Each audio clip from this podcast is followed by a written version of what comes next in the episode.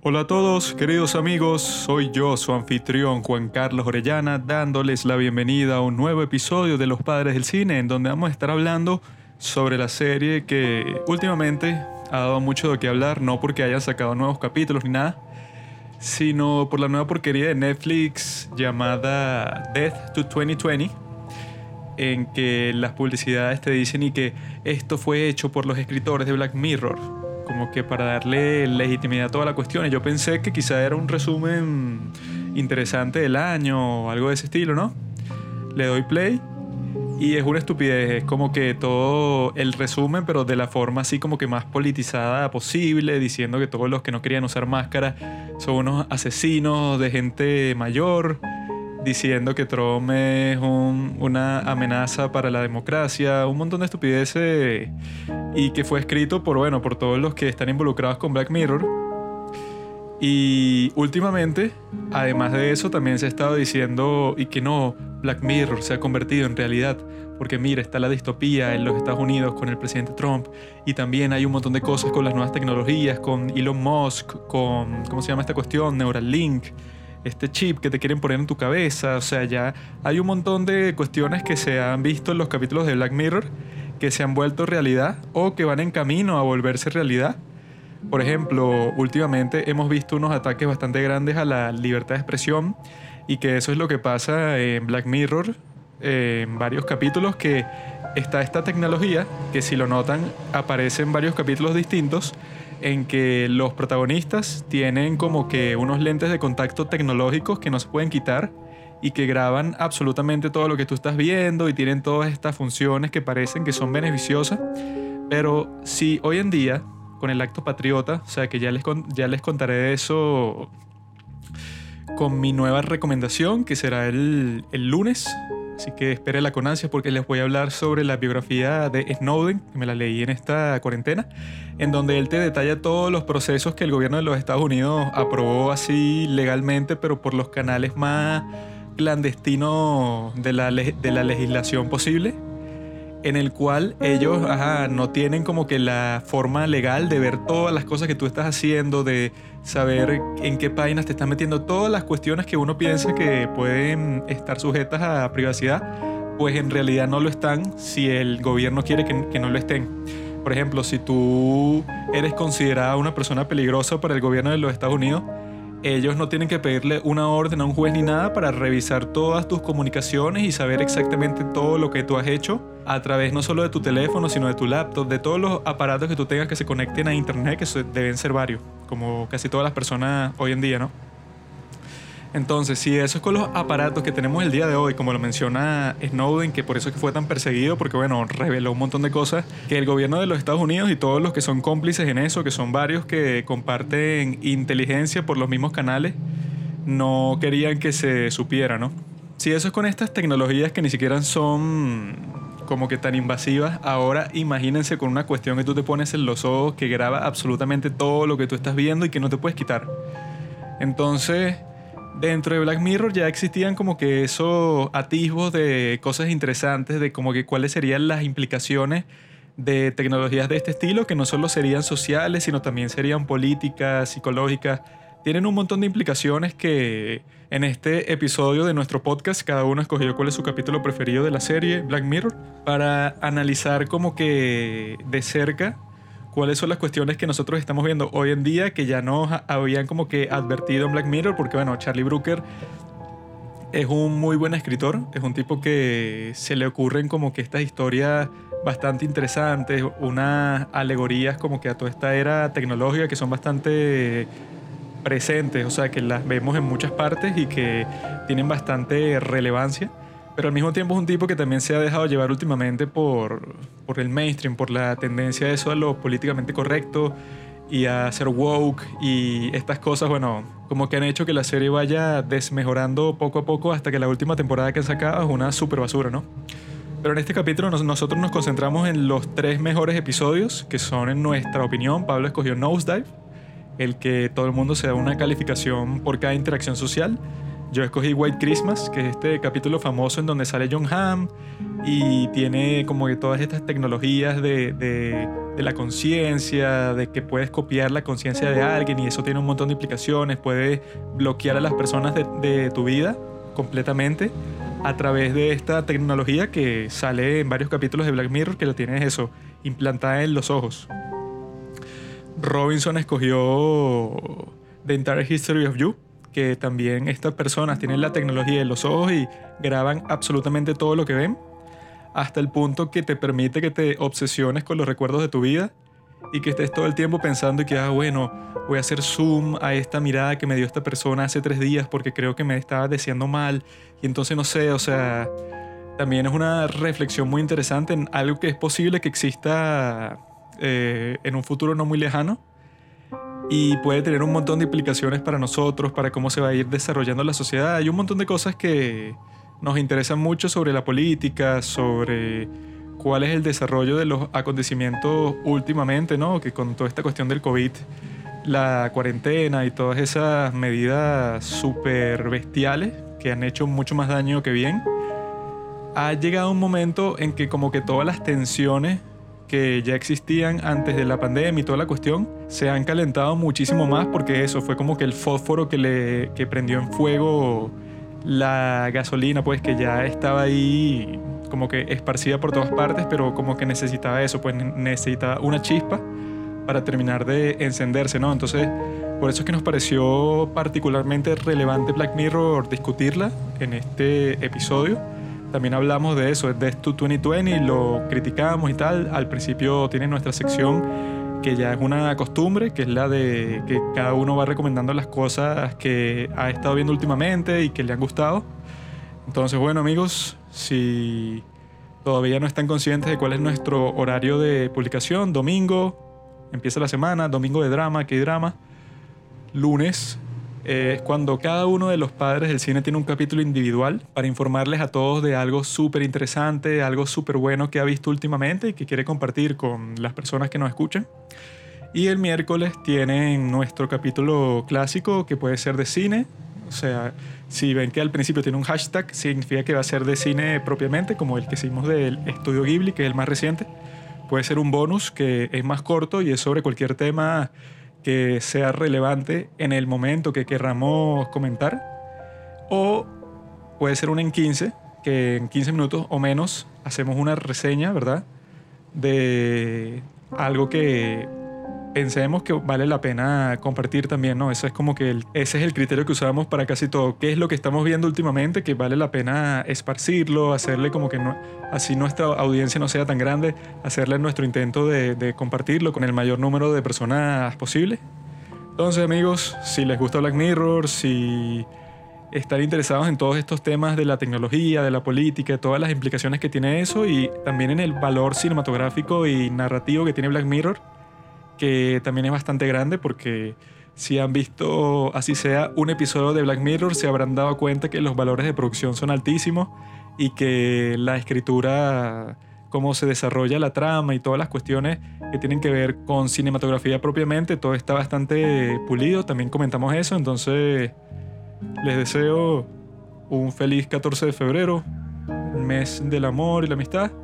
Y estén pendientes de las actualizaciones de los padres del cine. Si escuchan este podcast por Apple Podcast, denos una reseña y suscríbanse si les gusta.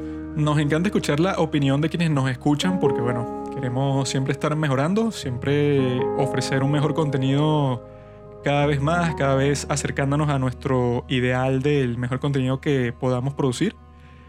Y bueno, amigos, espero que disfruten este episodio tanto como yo lo disfruté. Of Be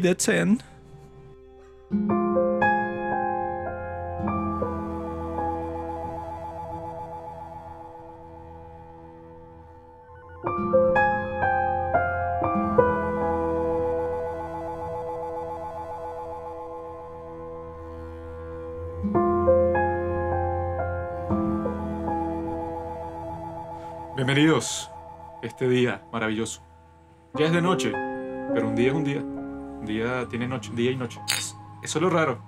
Es un día, pero el día tiene día y noche, pues entonces ¿cómo se le dice al conjunto entre día y noche? Se le dice día también, no tiene sentido.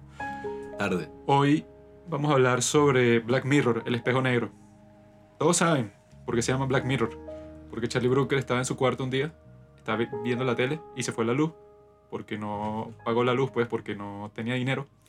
Y entonces él se vio reflejado con la luz de la luna en su pantalla, que es negra. Mm. Entonces él dije que berro, que loco, no, mi pantalla es como un espejo y es negro. Entonces Black Mirror. Ese estaba- título- silencio. Ese título es rosita. Él estaba así como que, bueno, voy a escribir una nueva serie y se dio cuenta, esto es perfecto. Esta es mi metáfora perfecta para que la gente le dé clic. El clickbait perfecto para que la gente vea mi serie. Y la tendencia en estos días, en esta época tan desgraciada nuestra, es que mucha gente dice Black Mirror se volvió realidad y que ya los escritores de Black Mirror no tienen que decir porque ya la propia realidad ya como que catch up, o sea, ya está al mismo nivel de las cuestiones así distópicas que salían en Black Mirror, del dominio de la te- tecnología sobre el hombre y tal. Y eso, bueno, no es tan así, pues es un poco, un poco exagerado, sobre todo porque ya la calidad de los episodios de Black Mirror se fue a la mierda desde la última temporada en donde sacaron un capítulo de Hannah Montana. Se fue el mejor de todos. Literalmente un capítulo de Hannah Montana, pues, o sea, fue una vaina Hannah Montana, turbia, o sea, pero del futuro. que no hay nada de malo con Hannah Montana, o sea, es una serie bastante buena. El O problema sea, de ese hace episodio. bien sus chistes y todo. La cuestión y que eso en Black Mirror, no sé a quién se le ocurrió, ¿no? Pero nuestra inspiración para hacer este capítulo de Black Mirror es que salió la porquería esta de muerte al 2020, que la publicidad principal decía eso. Y que por los escritores de Black Mirror. Entonces nos dio curiosidad explorar eso desde esa perspectiva de lo que todo el mundo está diciendo, ¿no? Entonces el día de hoy me ac- acompaña Juan Pablito. Hola, queridos invitados, amigos. Y como le dicen a Robinson cuando va a Brasil, Robinsinho. Hola. No, pero ¿cómo hablas tú cuando vas para Brasil? Quiero mujeres en bikini. ¿Qué es eso? El Hola, mayor- soy Robinson. El mayor, problema, el mayor problema de ese episodio de Miley Cyrus es que no aparece Jackson. Si no hubiera sido buenísimo. Lily era mejor, o rico. Rico No. es el más lacra de todo. Oliver era medio gafito. Ah, bueno, Billy Ray Cyrus también es una No, lacra. ya pasaste por el portal gay. Mm. Te, te doy la bienvenida al mundo gay. Lily es patinetera. Voy a ser tu guía. Me llamo Galaxia. Vamos al callejón del arco iris. Rico es un maldito en el juego de Ender. Ah, se queda por aquí en la, en la parte trasera de la Para casa. empezar, vamos a hablar sobre lo que hemos estado viendo últimamente, porque nosotros antes no ha- hacíamos esto, pero nuestros suscriptores nos empezaron a decir que ustedes hablan así de una del tema que están buscando, pero nosotros queremos saber cómo les va a ustedes en su día a día, o sea, qué hacen, en qué ocupan sus mentes cuando no están grabando, qué están haciendo, qué son los universos narrativos que están visitando. Y por eso es que Pablo va a empezar diciendo qué es lo que ha estado viendo y qué es lo que le recomienda a ustedes, maricones. La pregunta no es qué he estado viendo, es qué no he estado viendo. El mundo es un lugar caótico. No, mentira. Eh, bueno, series coreanas, películas y investigando para el episodio. Leonardo DiCaprio. y que la de- ya empezar otra vez. Ay, los seguidores. Tú que nos estás escuchando en este momento. Pobre traidor. No le das like a mis publicaciones en Instagram. No apoyas, no compartes. No pones la review de 5 estrellas que necesitamos. Pero bueno, lo dejaré resbalar por hoy. Y voy a hablar de mi viaje espiritual en estas dos semanas que hemos estado separados. La claro, chamo. Estoy pensando, chamo. Me agarraste desprevenido. Ay, ¿qué he hecho yo estas semanas? Editar. He estado consumiendo muchas cosas interesantes, sobre todo en YouTube, que es el medio de entretenimiento masivo del momento. Porque, ah, las series y todo eso, no sé, en su mayoría y sobre todo con la intensidad del cine, uno, a menos que sean series coreanas en mi caso, no es que vea muchas cosas para entretenerme y ya, sino que espero que haya algo más allá y tal, porque Mala mía. ya YouTube te da como todo eso. O sea, ya si es un video de YouTube de 12, 15 minutos, o puedes estar en YouTube que si todo el día, si te quieres entretener, y puedes conseguir entretenimiento así de todo tipo, pues. YouTube es para pasar el rato. Sí, y he visto varios análisis interesantes, Sí, he visto varios videos así, de esos que, que no sé por qué últimamente he estado viendo varios videos que tienen que si millones y millones de vistas y duran que si 30 segundos. Que no sé por qué cuando me meto en el teléfono YouTube me recomienda eso. Esos son los que a mí también lo- me los recomiendo cuando estoy por la laptop, pero eso es porque el algoritmo está claro que si tú ves un video que se ve medio interesante y dura 15 segundos de que le vas a dar clic, obviamente, porque tú dices, no pierdo nada. Pero he visto varias cosas interesantes. Batallas entre dos saxofonistas en el metro. Eh, una batalla ahí de breakdance entre los Marines de Estados Unidos y los Ah, Marines de Corea. Y, ah, bueno, un chamo ahí en la banda del colegio tocando así, que le tocaba tocar el, la, la batería y toca la, la intro de Pornhub. Y todos dicen, sí, y tan, tan, tan, ¿cómo es? Tan, tan, tan. Sí, ¿Cómo es y que no sabes? Eso es lo que estás recomendando, bro. Videitos de YouTube, maricones que te salen. estoy- No puedo contar algo lo que está directo, cos- ¿no? pasando en mi vida. No Por la ser forma en la que ha sido moldeada mi vida, no me puedo dar el lujo de perder el tiempo. Nadie está hablando no contigo es ahorita.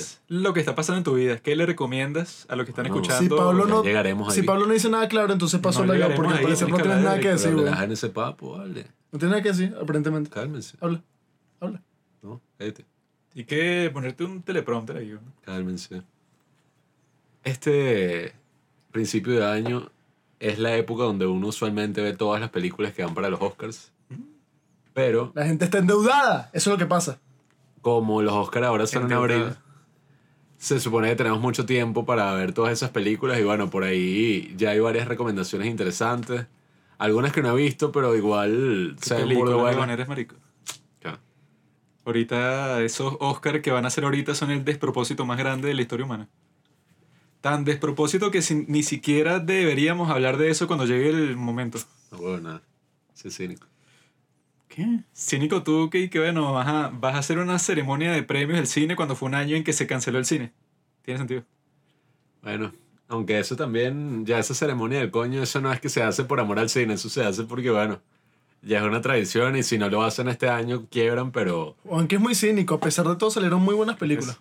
Dentro de Que eso todo... no tiene lógica porque tú estás dejando de lado con esa palabra cínico y que bueno, no es un año para celebrar el cine, que eso es el propósito de, los Oscars. Que, Que eso ya no es una celebración. En tal caso no es, no es pues. celebrar las buenas películas. ya es una, celebrar no buenas joda, películas. una vaina social ahí que, lo que han sido los Oscars todo este, este tiempo y bueno, tú celebras todas las buenas películas que salieron el año anterior, ¿no? Eso a mí... Y eso, o sea, tú pones un montaje de todas las películas para que recuerdes todas esas esos buenos recuerdos que tú tuviste. A mí eso ya no me parece una celebración porque hay algo que siempre me ladillado de los Oscars que es que bueno, se acaba la vaina, dan el premio de mejor película y ahí es que uno y que coño, aquí es que tienen que empezar a lanzar champaña y que sí, ganamos tal y literalmente y bueno, empiezan a hacer los créditos y listo. Eso lo hacen, pero no en el estudio. Cuando yo gane mejor Eso lo actor, yo no quiero un maldito Oscar. yo Eso es lo único que queda. Pero es eso, pues que hagan eso este año no tiene mucha lógica porque si tuvieron que cerrar todos los cines que existen y quebraron un montón de cines y que salieron películas buenas. Y, y entonces La función debe continuar. fue un año completamente distinto, como hicieron en el fútbol, que no dieron premio así de mejor jugador del año, como siempre dan. Porque, bueno, si estuvo sus- suspendido el fútbol como tal durante gran parte del año, no tiene sentido que exista este premio y que uno piense que tiene el mismo valor que todos los demás. Porque ese es el problema, pues. Si tú ganas un Oscar este año y te comparan con cualquier otro ganador del Oscar de todo, va a ser, y que bueno, tú no tuviste competencia, ¿no? O sea, si, si tú ganaste o te, o te nominaron, eso fue porque literalmente no, no dejaron de estrenar un montón de películas el año que tú ganaste. Si las hubieran estrenado todas como estaba planeado, tú no hubieras ganado un carajo. Entonces ya que existe un premio así es chimbo por, porque las personas que los ganen, o sea, los los van a, ¿cómo se llama? Subestimar, pues. Igual ya yo sé cuál es la que se merece el premio mejor película. Soul. ¿No? Bueno, ¿Cuál? Another Round, Rock. ¿Por qué? pero... El glamour del año. Ay, tú has visto todas las que... Obviamente. En el, en el año. ¿Por qué Todas. diría esto sin vaso? Es que esta época, esta época, sea el año que sea, es donde Dice uno todo, ve todas esas películas del año pasado porque es que empiezan a salir piratas, pues. Y ahorita ya salieron todas. Eh, pero bueno, eh, entre todas esas cosas que han salido y que todavía no he visto, yo creo que mi recomendación, ahorita que estoy terminando de editar el videoensayo que saldrá en Los Padres del Cine muy pronto, es esta película que es sobre Roger Ebert. Ah, no. Que bueno, para los que no lo conozcan y deberían conocerlo, o si están escuchando los padres del cine, por ahí, todos deberíamos ser cinéfilos. Roger Ebert es que sí, el crítico de cine más influyente de, bueno, yo creo de toda la historia. está más abajo que Truffaut y Godard y todos esos maricos porque ellos sí se pusieron a hacer cine, pero estuve como, bueno, el último capítulo de este de ensayo sobre Roger Ebert, cada vez que, que me tocó editar algo vi un pocotón de cosas de cada, de cada persona. O sea, hice otro capítulo que era de Tarkovsky, vi un pocotón de videos de Tarkovsky, cosas así. Y en el caso de Roger Ebert, volví a, a ver el documental que ya he visto como dos veces. No lo vi completo. Vi como la mitad, pero ya lo he visto burda veces. Que se llama Life Itself. Y es súper fuerte el documental porque Roger Ebert es, o sea, el tipo fue, empezó que sí en los años 60 y básicamente yo lo conocí fue a través del internet porque su página rogeribert.com tenía esta lista como de las grandes películas. Y ahí es donde están como que, bueno, si tú quieres ver una película, buscas grandes películas, o sea, en inglés, Great Movies, Roger Ebert, y ahí te sale una lista con un coñazo de reseñas y de un coñazo de películas de todos los países, todo así súper arrecho de, de todos los años, que fue, bueno, casi que la mitad de lo que lleva el cine, la mitad de ese tiempo estuvo Roger Ebert ahí haciendo reseñas y apoyando autores y también jodiendo a muchas personas y tal. Pero es súper bueno el documental porque te ilustra toda la vida de este tipo y al mismo tiempo eh, empieza cuando ya el tipo se está muriendo. Porque Roger Ebert murió en el año 2013 de, creo que fue cáncer de pulmón, el punto es que tenía un tumor, creo que fue justo por aquí, como en la mandíbula, y fue horrible porque le tuvieron que remover la mandíbula. O sea, toda la parte de abajo de la mandíbula, entonces, bueno, él decía que era como si siempre estuviera sonriendo, eh, pero era súper raro, o sea, y él, como decía Werner Herzog que lo entrevista en el documental, y que bueno, una de las voces más fuertes así en el mundo del cine fue silenciada en sus últimos años, pero bueno, Luis igual en el documental habla con la voz de Stephen Hawking, así con la laptop, pero Un artista se convierte en un crítico de la misma manera que un soldado se convierte en un informante. pero bueno, en el caso de Roger Ebert no. ¿Sabes de qué película es eso, Renzo? ¿No sabes? No, ¿cuál? Yo creí que ibas a saber. ¿Cuál? Birdman. Eres un fracaso. Tu película favorita y no sabes. Cuando he dicho que mi película favorita es Siempre lo has dicho. Solo que ahorita, durante el podcast, te, te la quieres dar de que sabes más que yo. ¿He dicho eso, Pablo? Sí. Yo sabía que te iba a seguir la corriente. Estás jodido. Dos contra uno. Dos contra uno. traidor, Has bro. perdido. Esa es la democracia. Pero bueno, esa es mi recomendación, Life Itself. Roger Ebert fue el que puso a la crítica del cine en general en el radar. Sí, sí. Cuando él empezó, todos estaban y que te ganas la vida yendo al cine. Y tan fue así que él ganó un premio Pulitzer escribiendo en el Chicago Tribune y creo que ha sido el único crítico de cine. Bueno, si no me equivoco, no sé si Pauline Kiel, que también fue burda influyente, ganó un premio Pulitzer, pero este tipo es arrechísimo. Si quieren ver recomendaciones, busquen eso, Great Movies, Roger Ebert, y van a ver todas las recomendaciones que se les ocurra. Y vean ese documental, que es una buena introducción, porque al menos así me introduje yo para conocer la vida de este gran hombre y Él todo ese cine. quería que vivió. ser cineasta porque escribió un guion. No- no Bueno, el decir que guion, no. que, el guion que le escribió era que sea una película y toda sexual. ¿Qué tiene Juan que en contra del premio Pulitzer? Te explico, Robinson. El premio Pulitzer se lo dieron al proyecto 1619, que fue el proyecto de Nicole Hannah Jones de The New York Times, el cual intentaba argumentar que el verdadero origen de los Estados Unidos no es en 1776, sino en 1619, cuando comenzó la esclavitud. Y es uno de los proyectos más estúpidos de toda la historia, lo han desacreditado en todas partes mil veces. Los mismos tipos se retractaron de la tesis de ese trabajo diciendo que no, nuestra, nuestro motivo nunca fue y que no, que el año 1619 fuera tomado como el nuevo origen cuando sí lo era, pues. Entonces, a esos tipos le dieron el premio Pulitzer por hacer una, est- una estupidez ahí y eso ya le baja de categoría a todos los otros que han ganado el premio Pulitzer. No, Juan, qué Eh, como que el Oscar de repente lo gane que si, no sé, Tommy Wiseau ganó el Oscar. Y es que bueno, Sería fino. no tiene lógica porque... pero- Cuando James Franco Se le dejó hablar ese bicho. supone que esto es un premio prestigioso y de repente lo gana este tipo, sí, pero bueno, mejor director. Bueno, y que bueno, pero- ya el premio se fue a la mierda, pues. No, le- este lo ganó cuando supongo que eso, que si en los 60, 70, ¿no? Algo así. No importa. Pierde todo el prestigio. Ajá, ¿y tú qué, Robinson? Yo no he podido ver muchas cosas. No, la verdad es que ando muy ocupado. O sea, y el poco tiempo que tengo lo invierto en investigar para el podcast. Sí, sí. que yo sabía. Yo sé para qué lo invierte, ¿no? ¿Para qué, Juanqui? Pornhub.com. Ajá, claro. .org. Eso me toma dos minutos de mi tiempo nada más. A mí también. Me toma cinco horas. Si eso te toma más de seis minutos, tienes un problema. ¿no? Pero Ajá, bueno, entonces. este, Y bueno, les recomiendo este video. este eh, es un gusto medio vulgar, pero My stepsister. El porno un arte. my, my stepsister found me in my room. marico, la No, no lo digas. The Big Bang Theory me gusta más que antes. Ok. Eh, Escucha, escucha. El siguiente. Estoy trabajando y nada, en el descanso, mientras desayuno lo están pasando Que y me río. este es como un vigilante, pues. O sea, él- están pasando ahí cualquier cosa y lo ve y le gusta porque tiene que estar ahí todo el día, no hay, no hay de otra. Es que me alegra el día. Bueno, este, además de eso, eh, me gusta el nuevo trend que está saliendo ahora, el de Small Waist, Waist, Pretty Face, with a Big Bang. Ok. Yo les voy a recomendar. eh, Ya se le recomendó una serie de libros. Yo- Esta saga de libros. Ah, ya sé, ya sé, ya sé. Empecé a leer La Divina Comedia de Dante Alighieri. Buenísimo. Ok.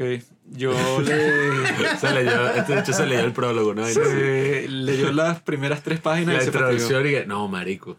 Sí, que como co- comienza Robinson, ilústranos. Comienza con Dante en el infierno, ¿verdad? Hay varios círculos en donde es como tiene cierta estructura de videojuego, o sea, tú tienes que ir pasando ciertos círculos, ¿verdad? Qué idiota. donde se encuentra un jefe y Dante es guiado por el maestro, que creo que se llama Virgilio. ¿Crees que se llama? ¿Sabes quién es Virgilio Ruiz? El Mm. poeta. No, no. Hay muchas cosas que no sé, pero estoy el leyendo. escritor de la Eneida, el poema épico más famoso de toda la historia romana. Virgilio es el guía de Dante porque era el ídolo de Dante y lo guía a través de los círculos del infierno. Yo quiero ser seducido por Medusa. Yo les voy a recomendar una actividad muy propia de estos tiempos que es el suicidio. Ah, No, mentira, yo estaba viendo una serie que se llama Hiyori Bed and Breakfast, que es la de... Está en Netflix, Hiyori, H-I, busquen H-Y-O-R-I. Ese es el nombre de una tipa que era cantante de K-pop y tal, que al parecer era como que una estrella y tal. Yo no tenía idea porque ya está vieja, ya tiene como 40 y pico, está, está casada con un tipo ahí. Y resulta que tiene una casa de- en la isla Jeju. Y la casa es grandísima con patio, tiene dos pisos, tiene estudio así de música, tienen de todo, ¿no? Entonces como que a la, a la tipa la convencieron y que bueno, vamos a hacer un reality show en tu casa, en la cual tú abres tu casa y se convierte en un albergue, ¿no? Entonces, para que tuviera más atractivo, le dijeron a mi cantante y actriz preferida, Lee Ji-yoon, que participara. I-U. I-U se Li- llama. Lee, I-U. Lee Ji-yoon es como que la empleada ahí, entonces está haciendo que ese café y les trae las cuestiones a los huéspedes, ¿no? Y es fino porque pasan varios huéspedes de, o sea, de todas las edades y de todos los gustos y colores, ¿no? E interactúan con estos individuos y como yo soy fan, el fan número uno de Lee Ji-yoon, entonces Ese es un reality show ahí todo falso porque estoy viendo qué está pasando. Pues, cuando uno habla de reality show, drama. No, no. Una vaina así y tal. Este es una broma ahí toda chile que, ay, mira, la bicha va a cocinar el almuerzo. Hace el almuerzo y hay que ser un perrito por ahí, un gato. Es un Hacer uno que otro reality show más como que literalmente, pues, o sea, los tipos Sonic hay, hay que hacerle el desayuno a, a los huéspedes. Y que, ok, pues yo lo haga. Entonces te muestran todo el proceso y la receta para que lo hagas en tu casa y tal. Luego es y que los huéspedes se van para tal parte, que, ah, ok, nosotros nos quedamos aquí descansando. Entonces te muestran eso, que si los tipos durmiendo, mientras los huéspedes se fueron que si para la playa. Entonces No pasa nada, compadre. es muy distinto a otro tipo de reality show porque estás viendo a esta gente que simplemente le está pasando bien, pues la está pasando fino, están interactuando, están bromeando entre ellos. Y como es gente pana y gente que uno está como que interesado en ver cómo personalmente cómo se desenvuelven, es interesante de ver y yo lo veo cuando eso, pues cuando me quiero relajar un poco, quiero quitar mi mente de, de las cuestiones del día a día, día a día. Pongo esta serie que está en Netflix, Hiyori, y ya tiene una segunda temporada que ya la veré en su... En su no, ya la veré en su momento, que es con otra señorita ahí, de- del grupo Girls' Generation, que ajá, era un grupo muy famoso y tal, y la tipa está cheveronga, así que ya creo que esa es una razón para verla. Y Ay. también sale el de Record of Youth, este Park Boon, ¿sabes? El protagonista. Sale en uno de los capítulos ahí que se llega para el albergue para ayudar. El Que tiempo que disfrutas perdiéndolo no es tiempo perdido.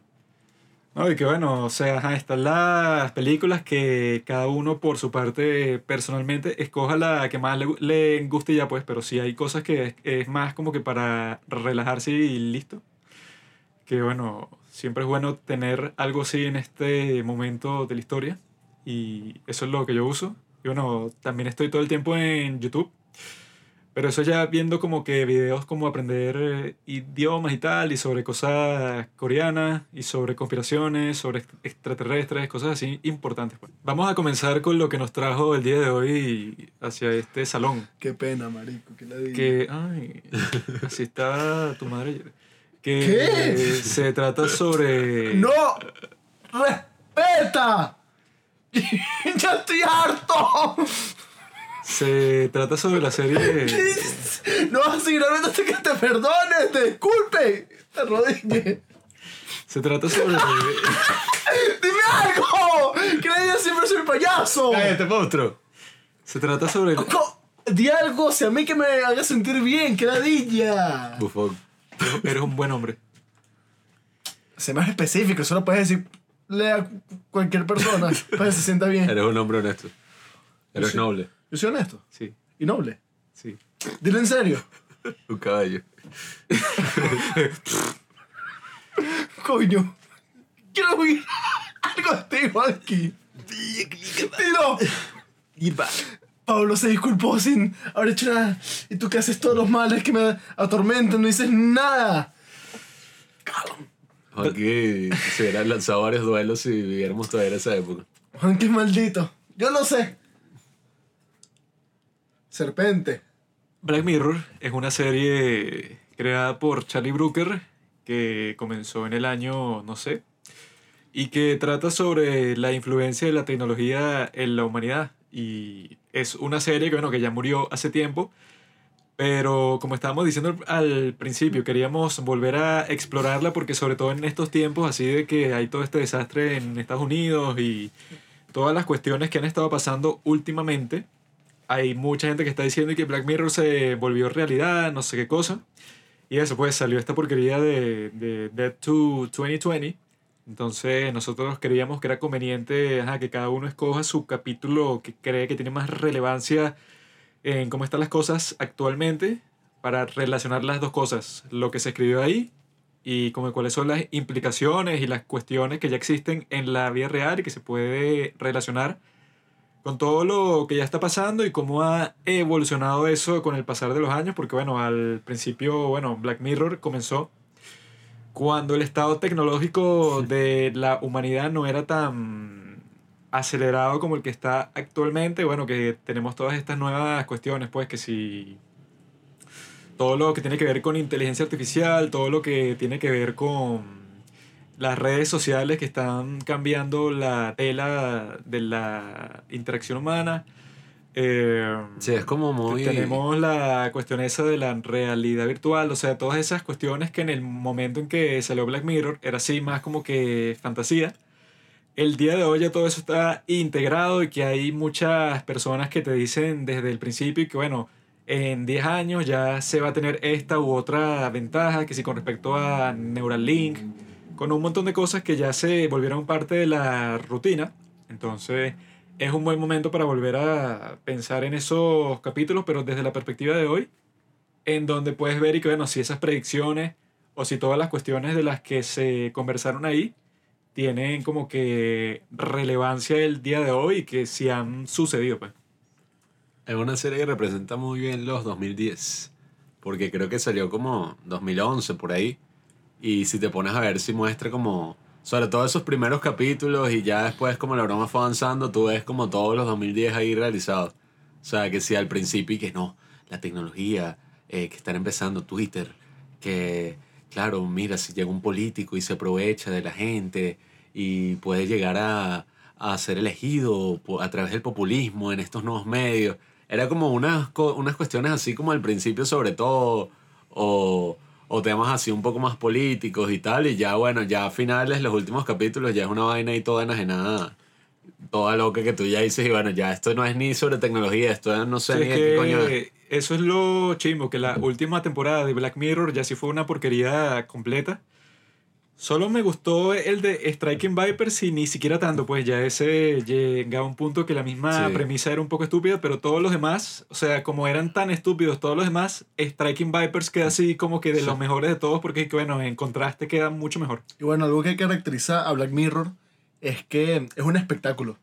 O sea, un ejemplo es el personaje este de Waldo, que tiene cierta similitud con Trump, ya que el único atractivo de estos dos es que son un espectáculo, pues.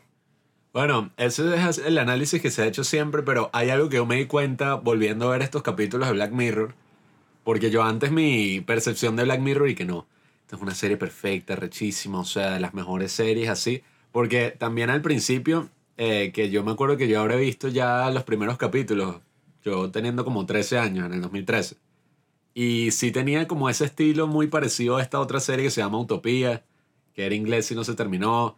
Era como super edgy, pues, para el momento. Sobre todo esas primeras temporadas. O sea que, y como uno no estaba acostumbrado a esas series inglesas, eran tres capítulos por temporada. O sea, era como ver una película, cada capítulo. Pero reviendo como que las cosas y tal, creo que también, no sé, siguen siendo buena televisión, siguen siendo buenas historias, todo. Pero el aspecto tecnológico y muchas cosas como precisamente ya todo eso se ha integrado más en la sociedad, a veces yo digo que bueno, esta premisa es medio estúpida ya, o sea, no me imagino un mundo donde eso sea así. Y si empiezas como a pensar en la lógica de muchos episodios, terminas diciendo y bueno, eso es algo que no podría pasar y ya porque ya todos estos años que hemos estado con internet ya sabemos más o menos cómo funciona y sabemos que cada nueva tecnología tiene trolls, tiene gente que lo usa para la joda, tiene gente que sí se lo toma Sí, en bueno, serio. hay o sea, varios capítulos que de- desde el principio y que bueno, todas las personas, casi que de todo el mundo, tienen una tecnología metida en los ojos y que eso, bueno, tiene un montón de funciones distintas y no te las puedes quitar. Y está hecho, o sea, que es medio tonto de parte de ellos, o no, o no tontos, sino que ni siquiera quisieron tomarse esas consideraciones cuando serían que si las principales de que si eso existe, no es solo cuestión y que, ay, mira, eh, Pablo ahora cuando ve a su novia la puede bloquear y entonces eso causa problemas con la relación o que el tipo de eso puede hacer suma a sus recuerdos y entonces como que se obsesiona con un montón de detalles, o sea, te muestran esas cosas, ¿verdad? Como que cuál es el desarrollo cotidiano de esa tecnología.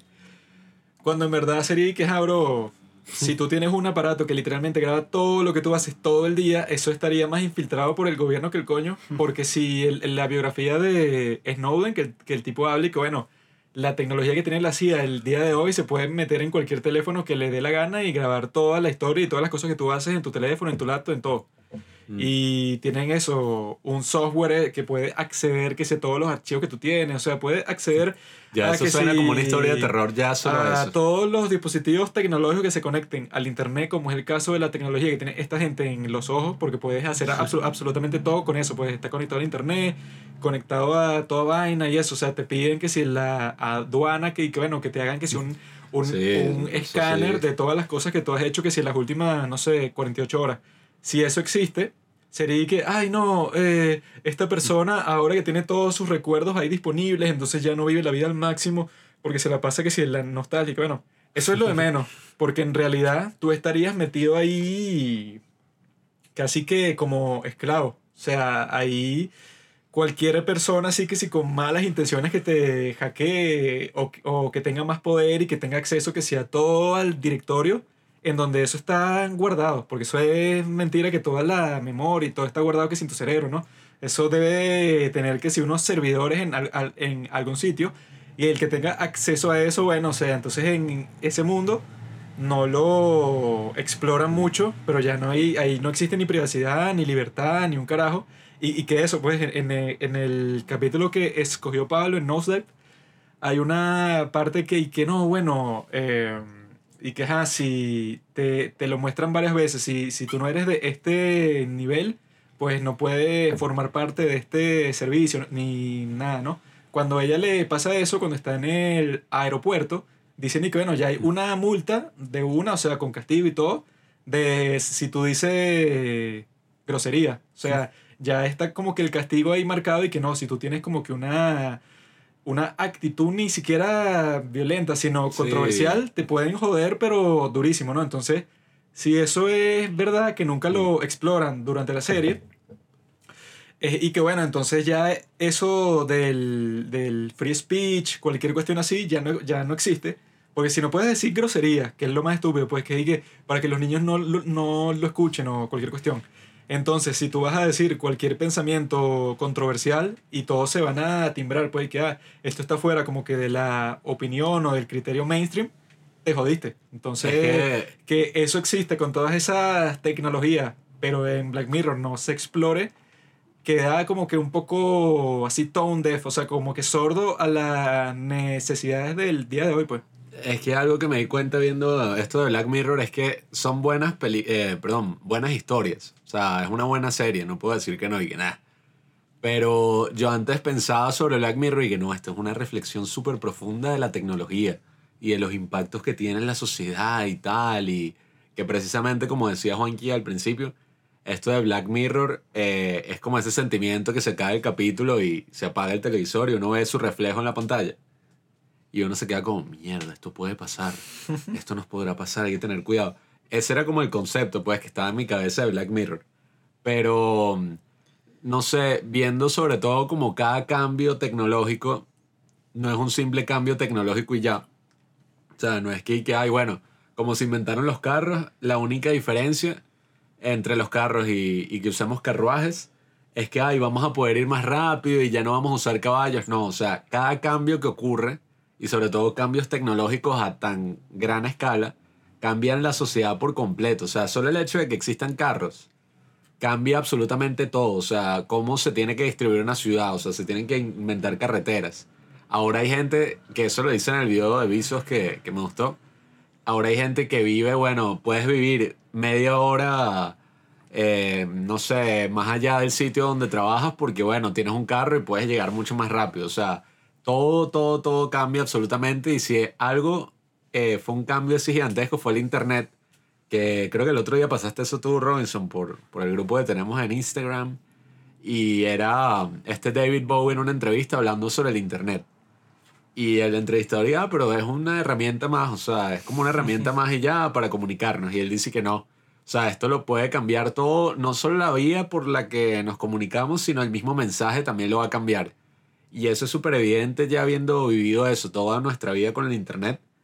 Porque, bueno, yo recuerdo un poquito esa época sin Internet, muy poco. Pero uno se da cuenta cada vez más cómo van avanzando las redes, como ahora está TikTok y cómo está tal. Solo porque algo sea más corto, o sea, porque ahora esto es un minuto, ya eso empieza a cambiar todo el tipo de contenido que consumimos. Bueno, es que en el de Nosedive, lo que nosotros pensábamos y que bueno, ajá, está toda esta cuestión de cómo afecta a las personas del día a día. Pero las cuestiones que serían más importantes dentro de este sistema, que es y que bueno, y el presidente del país también está metido en ese sistema, Claro, sí. y eso es solo nacional o es internacional, y quién dejó que eso pasara. Eh, o que bueno, ¿cuál es la implicación de eso de que si eres famoso tienes todos los privilegios del mundo solo por ese estatus que te da el puntaje que tú tienes? Y eso, pues si tú eres presidente y lo más probable es que ajá, tienes al 50% del país que está contigo y al 50% del país que no, entonces si tu propio índice es que sí, es 2,5, que es que sí, está exactamente en el medio, Eres un ciudadano. entonces, bueno. ¿cómo funciona eso para ti? ¿Y cómo funciona eso que si entre las relaciones con los otros países? Un montón de cosas que sería que si lo primero de, de lo que se Sí, implicaría Sí, sí. una tecnología así y de que eso, lo más importante, que casi que nunca lo hablan. Y que, ay, ¿quién les puso a todos ustedes esa tecnología en los ojos que no se puede quitar desde el principio y tiene todas estas implicaciones, pero de las que nunca se habla? Sí, pero creo que buscarle toda esa lógica también le quita, no sé si esta sea la palabra indicada, pero la diversión a todo lo que es Black Mirror. Porque lo fino es que, o sea, usan te- tecnología ficticia, ¿no? Pero que de alguna manera está muy relacionada con lo que vivimos hoy en día, con lo que tenemos en nuestras manos. Por lo menos en The Entire History of You, que fue mi elección para este episodio, hay un personaje súper secundario que en algún momento del episodio, en la cena, la broma, dice que ella no tiene el, el grano, que se lo quitaron a la fuerza. Entonces, una de las tipas que está en la escena, que como que trabaja en, la, en el desarrollo de toda esta cosa llamada el grano, de esta nueva tecnología, este, le dice como que, o sea, como que le hace entender de que los que no tienen el grano son, pueden estar involucrados en actividades criminales, por el simple hecho de que no pueden grabar nada de lo que hacen. Entonces yo creo que eso de alguna manera se relaciona a cómo reacciona la gente cuando tú le dices no tengo teléfono o cuando le dices que esto es más, más fuerte aún la reacción de la gente y que no, yo no tengo Instagram, yo no uso Facebook ni nada de eso, que reaccionan casi como si no tuvieras nombre. O sea, esa típica frase, si, si no está en el internet, no existe. O sea, y por lo menos en Nosedive, que ajá, tú le estás buscando toda esa lógica. Pics fino. or didn't happen.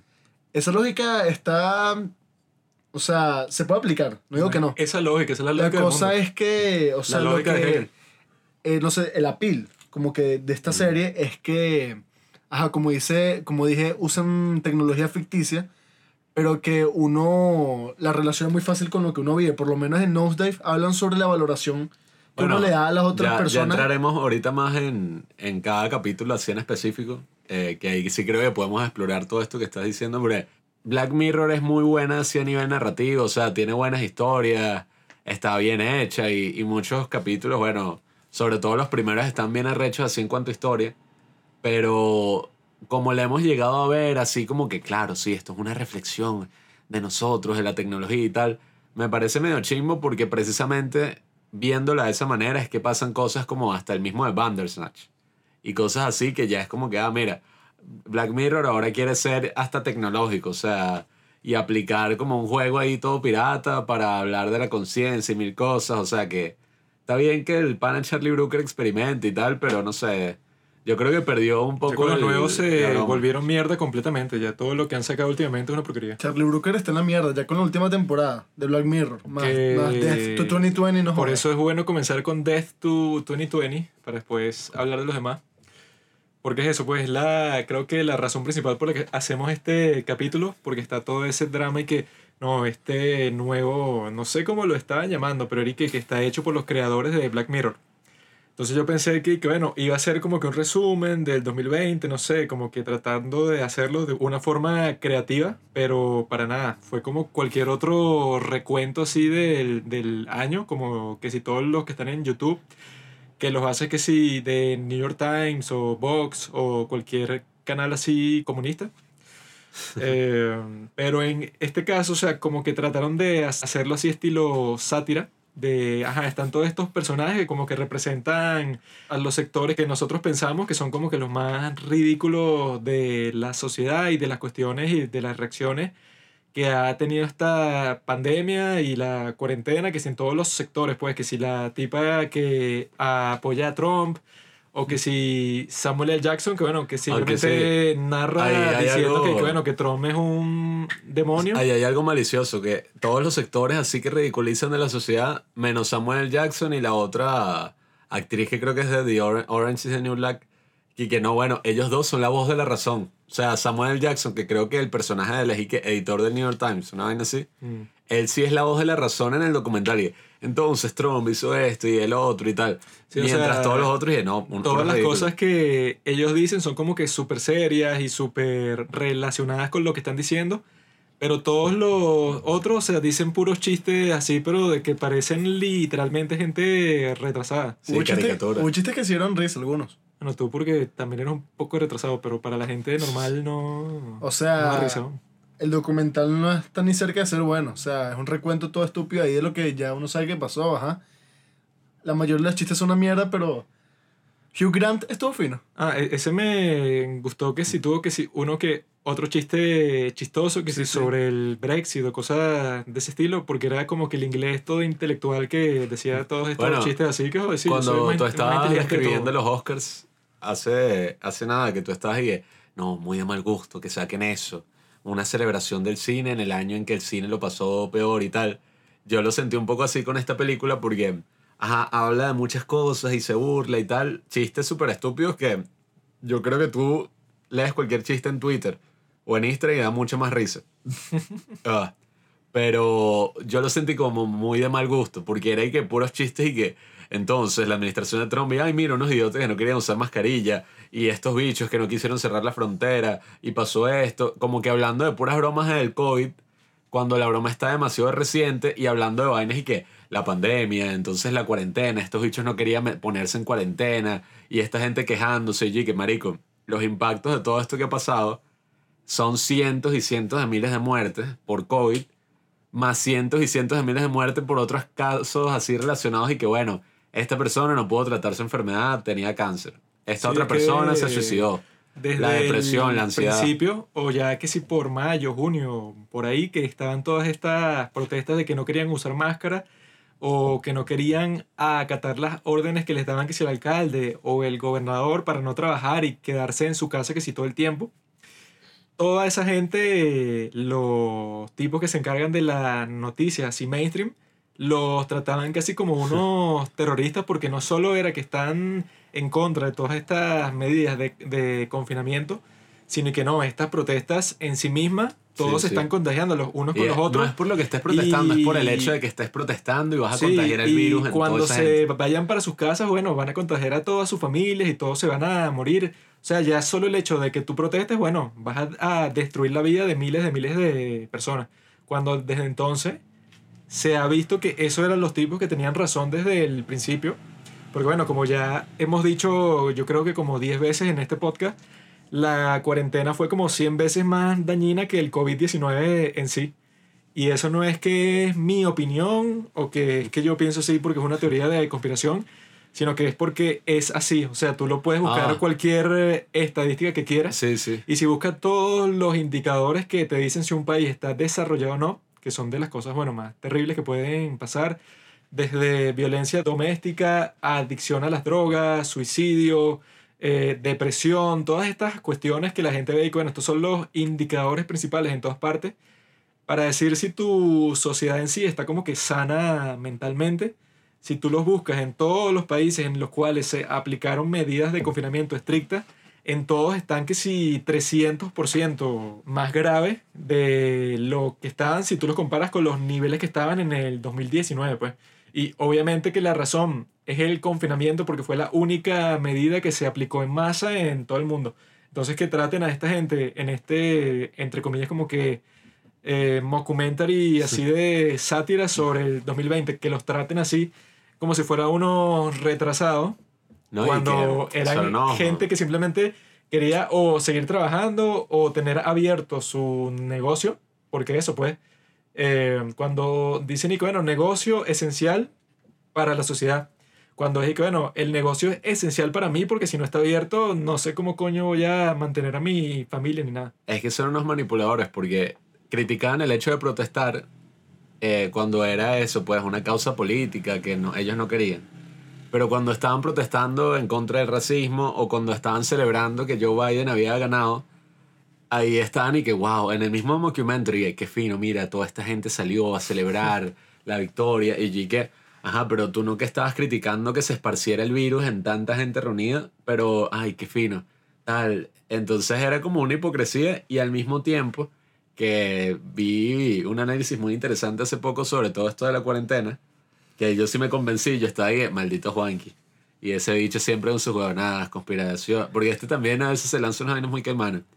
Pero. Pablo pensaba que el gran reseteo fue como que el nombre que se inventó, que sí, Bueno. Alex Jones, para describir lo que estaba pasando. Cuando ese es el nombre que sí del proyecto que le pusieron en el foro económico de Davos. O sea, que es el foro, eso, pues, del nombre que escogieron ellos mismos, que son las élites millonarias de todo el mundo. Que ahí Bueno. ya te lo está diciendo todo. Pero en cuanto a lo de la pandemia y toda esa broma, lo de la cuarentena, si tú ves esas cosas que ocurrían que sí en Estados Unidos, esas protestas antimáscaras y todo eso, en otras partes del mundo también estaban ocurriendo y en números mayores que en Estados Unidos. O sea, en Europa Falso. estaba ocurriendo en un pocotón de lugares y en números mucho más grandes que en Estados Unidos, pero eso no se cubría porque, bueno, que eso es lo que también hemos estado hablando hace poco y que Dead to 2020, eh, bueno, lo hizo Charlie Brooker, fue súper raro, lo escribieron 20 personas, pero tú ahí te das cuenta que sobre todo Estados Unidos está muy, como dicen la palabra en, esta- en inglés, entitled, o piensa únicamente en lo que ocurre en Estados Unidos y no piensa en lo que ocurre en el resto del mundo. Sí, sí. No, o sea, pero exageradísimamente. como dijo Juan que hace rato, que estábamos hablando de, de por qué Netflix agarró a Charlie Brooker y que bueno, para darle legitimidad a la vaina. Y que Netflix quería hacer esta mierda y nada, agarraron a este bicho que ya le da toda la... Sí, es que no tiene, el sello de calidad a la vaina. no tiene nada que ver con Black Mirror. O sea, si tú lo ves y entonces tú dices y que ah, esto que tiene que ver con tecnología, con distopía, quizá lo único que ellos te dirían para argumentar que sí tiene que ver y que bueno, porque estamos hablando de Trump, que es como el fascista dictador que casi destruye todos los Estados Unidos, entonces tiene que ver con Black Mirror porque bueno, ¿no? Y que hablamos de eso. Ahí volvemos a eso que digo de Estados Unidos. Mira cuando pasó lo de George Floyd. Todos estábamos encerrados en nuestras casas y básicamente las noticias que veíamos, ajá, noticias de nuestro país, pero muchas más noticias globales, ¿sabes? Como ay, las noticias, Twitter, lo que está pasando en el mundo. Y tú veías puras noticias de Estados Unidos. Y ocurre lo de George Floyd y tiene un impacto en todo el mundo, así como que, berro, este es uno de los grandes problemas de la sociedad. Cuando en nuestro país eh, eso es mentira, o sea, decir que, que no, eh, que estaban diciendo y que el 60% de los que asesinaron a esta fuerza de seguridad son gente de tez morena. Y que bueno, pero los oficiales de seguridad también son gente de tez morena porque la Sí, o población sea, en su mayoría es gente de tez morena, pues. La gran mayoría de la gente en un país caribeño de, la- de Latinoamérica, obviamente que la gran mayoría va a ser No, y- de tez morena. Y como hablamos en el episodio, creo que en uno hablamos de racismo y eso, y no es que no haya racismo. Yo, normal- Pero- yo normalmente también soy de tez morena, la cuestión es que como no salgo al sol, ahorita soy de tez de papel blanco. Pero no es que no haya racismo, sino que decir que ese es el problema más grande de tu país, en un país como este, o en casi cualquier otro país del mundo, que no sea un país así súper desarrollado. Y que yo que Verga. estuve leyendo este libro de una norcoreana que escapó, ¿no? Eh, que se llama In Order to Live, que lo escribió Jeonmi Park. Una mujer admirable porque la tipa salió de Corea del Norte, pero con todo eso la está tratando de hacer su mejor esfuerzo para ser como que una activista por los derechos humanos de los norcoreanos, ¿no? Y resulta que ella cuando salió de Norcorea, creo que fue en el 2009, 2010, por ahí, ella fue vendida como son casi todas las mujeres norcoreanas que salen de Norcorea y que, o sea, que tú te escapas, ¿no? Que si por la frontera norte, porque es casi imposible que te escapes por la frontera sur, porque bueno, está súper mega militarizada y vigilada. Entonces, si tú eres una mujer norcoreana y quieres escapar de Corea, te tienes que ir que sea uno de los pueblos fronterizos de la, de la parte norte. Y entonces tú ahí, ¿verdad? Tienes que encontrar a alguien que tenga como que los contactos, o sea, que son básicamente unos gángsters que como que sobornan a, a los guardias de Norcorea y tienen como que esa ventana de, de tiempo y de, y de espacio ahí para que tú salgas corriendo y entres para China, ¿no? El problema es que tú en China, si te encuentran las fuerzas de seguridad de China, te deportan a Corea del Norte. Y si te deportan a Corea del Norte, hay dos opciones. O vas a un campo de concentración el resto de tu vida o te matan y ya. Entonces tú cuando estás en China, tú no tienes ninguna otra opción, ¿no? Entonces ahí el, los gángsters, pues, o sea, con que tú hiciste el trato para irte de Norcorea, los tipos te van a vender a alguien como esclava, ¿no? Eh, que, que a su madre, que tenía como treinta y pico de años, la vendieron creo que por dos mil dólares. Pero que te venden así que bueno, que eso es como que tú eres un producto y ya eres propiedad de esta persona, de quien sea que te venden, que, o sea, que dicen que ese, ese negocio existe, porque existe mucha gente en, en China que por lo menos si tú eres una persona discapacitada o que ya es muy vieja y no tiene como que ningún prospecto para casarse con nadie, a ti te sale mejor comprarte a alguien porque nadie se va a casar contigo y vas a estar solo y no vas a tener hijos y ya, ¿no? Bizarra esa, Entonces esa oración. es un mercado ahí para esa gente norcoreana, ¿no? Y que lo que ella dice, no, o sea, que e- ella no sabía absolutamente nada de eso porque ella se fue de su país quizá a los 13 años, ¿no? Otras chamas que ella conoció en todo ese proceso le dijeron, y que, bueno, ya yo sabía desde Norcorea que me iban a vender en China, pero no me importa, porque prefiero que me vendan en China que si- seguir viviendo en Corea del Norte, porque ahí no hay ninguna oportunidad de nada, ni de progresar, ni de encontrar comida, ni nada, sino que es un estado de supervivencia constante y yo prefiero eso, que literalmente me vendan a la esclavitud, que seguir viviendo ahí porque, o sea, es mucho peor. Entonces, cuando tú ves algo así, que bueno, que está pasando el día de hoy, pues eso no fue que terminó ni nada desde entonces, sino que toda la población de Corea del Norte, que creo que son como 25 millones de personas, todos se quieren ir del país. Porque es eso, es que si uno de los peores o el peor país del mundo, pues para vivir eh, cualquier necesidad que se te pueda ocurrir es súper difícil de encontrar.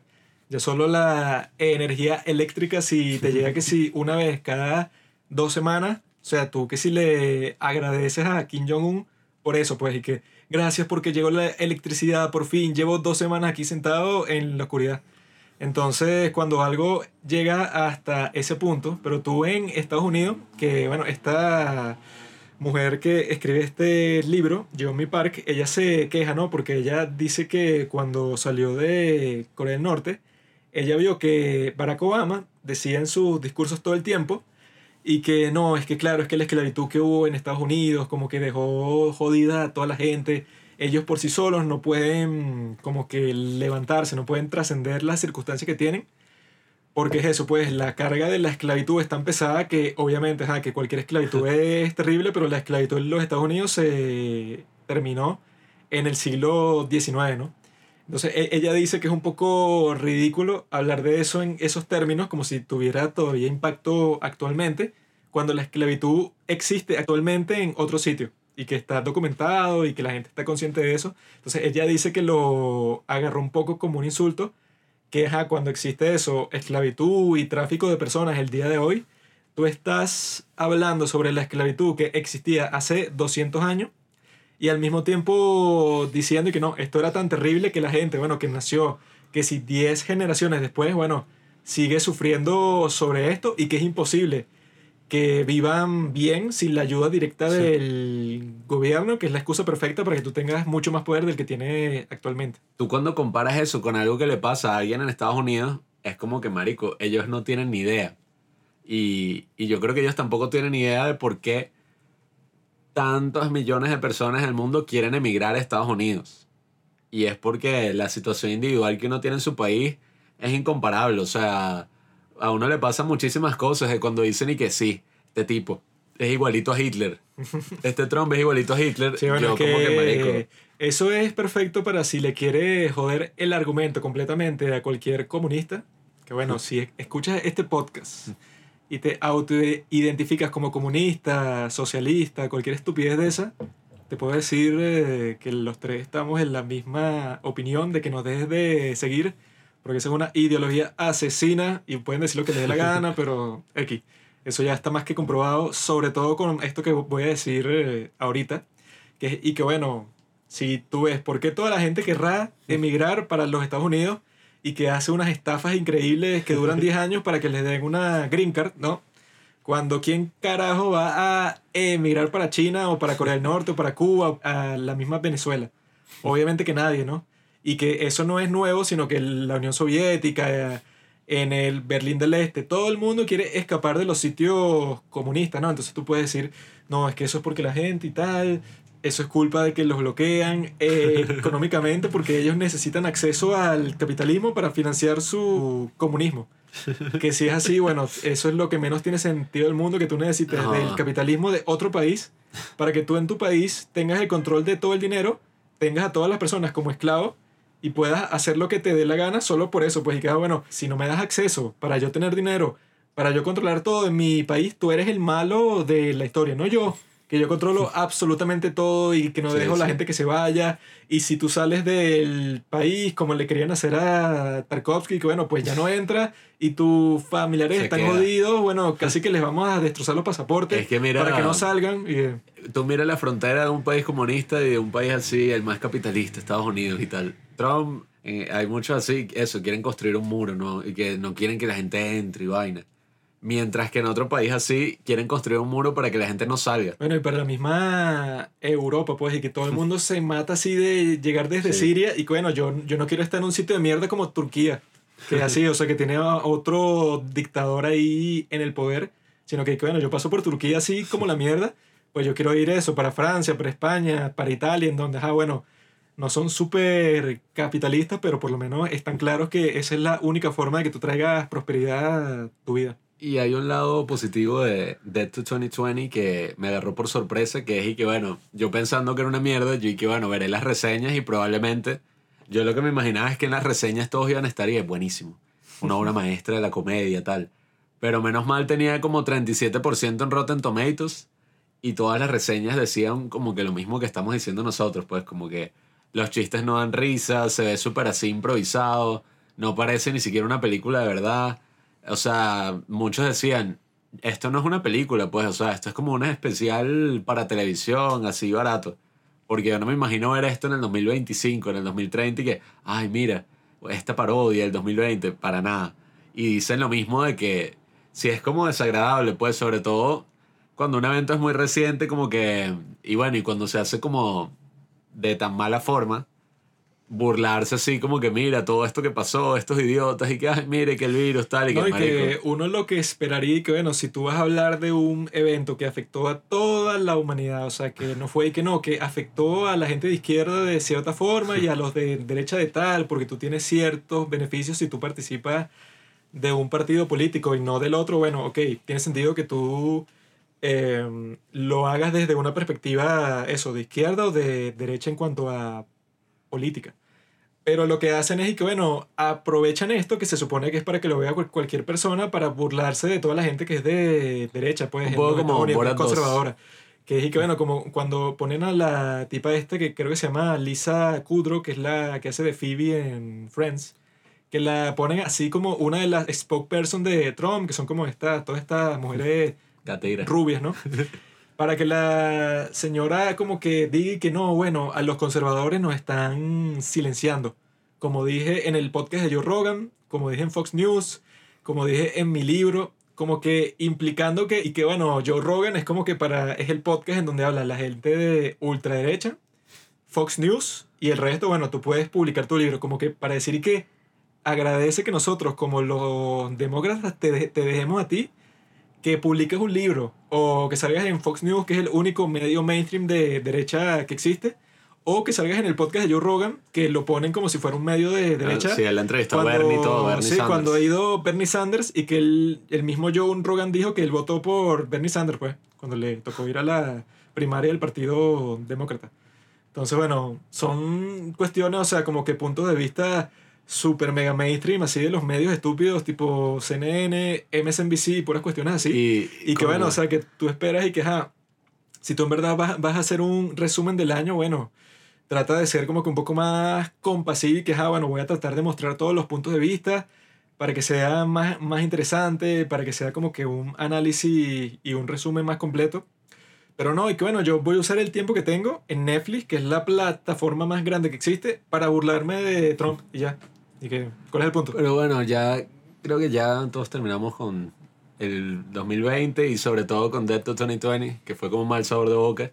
Y creo que podríamos entrar ya a los tres episodios que yo creo que son como los tres más representativos de Black Mirror. Y hemos decidido uno para cada uno de los integrantes de los padres del cine. No sé quién quiera comenzar. Yo voy a hablar del el capítulo que yo escogí, el cual fue Nosedive o Caída en picada. Esa es como la traducción. Y este capítulo es especial porque es uno de los que más vi de todo Black Mirror y uno de los que más recomendé y que no, esta es una vaina lo más profundo que yo he visto en mi vida, no lo puedo creer, es algo de otro nivel, o sea, Tampoco wow. fue así. Cuando lo vi por primera vez, Tampoco fue así. Pero sí. no. Yo- lo más yo- profundo que has visto en tu vida. yo, yo, ya estaba con una no, actitud así. pero se lo habrás dicho al espejo porque a mí no va, me lo dijiste. Mira dónde va la historia. Yo pensaba así, que claro, Yo porque sé las redes para sociales... ¿Dónde va la historia? Pero... Y que las redes sociales son una vaina así, toda eh, dictatorial. o sea, tampoco pensaba tan así, pero sí está ahí. Claro, es la gente se obsesiona con el Instagram y la huevonada y tal. Yo estaba así cuando lo vi como a los 15, bueno, 2016 fue, más o menos. Yo tendría como 16 años, por ahí. 2015, qué sé yo, pero el punto es que yo elegí este capítulo así porque yo estaba hasta como que con la ilusión montada, pues, y de no, tengo que ver este capítulo nuevo, es el que más he visto, me lo acuerdo todo completico. Y nada, bueno, resulta que lo vi y toda mi perspectiva cambió un poco. Pero antes de entrar ya en mi crítica como tal, voy a contarles un poco qué es lo que ocurre. Este capítulo Es el primero de la tercera temporada de Black Mirror. Antes Black Mirror solían ser tres capítulos por temporada, como todas las series inglesas y ya. Como Sherlock y otras series así. Pero esto pintó el cambio en que Black Mirror ya se iba de la cadena televisiva que estaba en Inglaterra y se iba a estar en Netflix y formar parte del catálogo de Netflix. Hicieron todo un show. Y sacaron seis capítulos. Entonces, nada, cuando vemos el primero, básicamente se trata de Bryce Dallas Howard, que es la protagonista, no sé cómo se llama el personaje, y que vive en un mundo donde existe como que todos tienen este teléfono celular y como estos lentes de contacto, que nada, o sea, creo que no te los puedes quitar tampoco. Y todos forman parte de este jueguito en esta aplicación, que por cada interacción social que tú tengas, sea, ay, hola, ¿cómo estás? O mira, quiero un croissant o lo que sea, tú das como un rating del 1 estrella a 5 estrellas.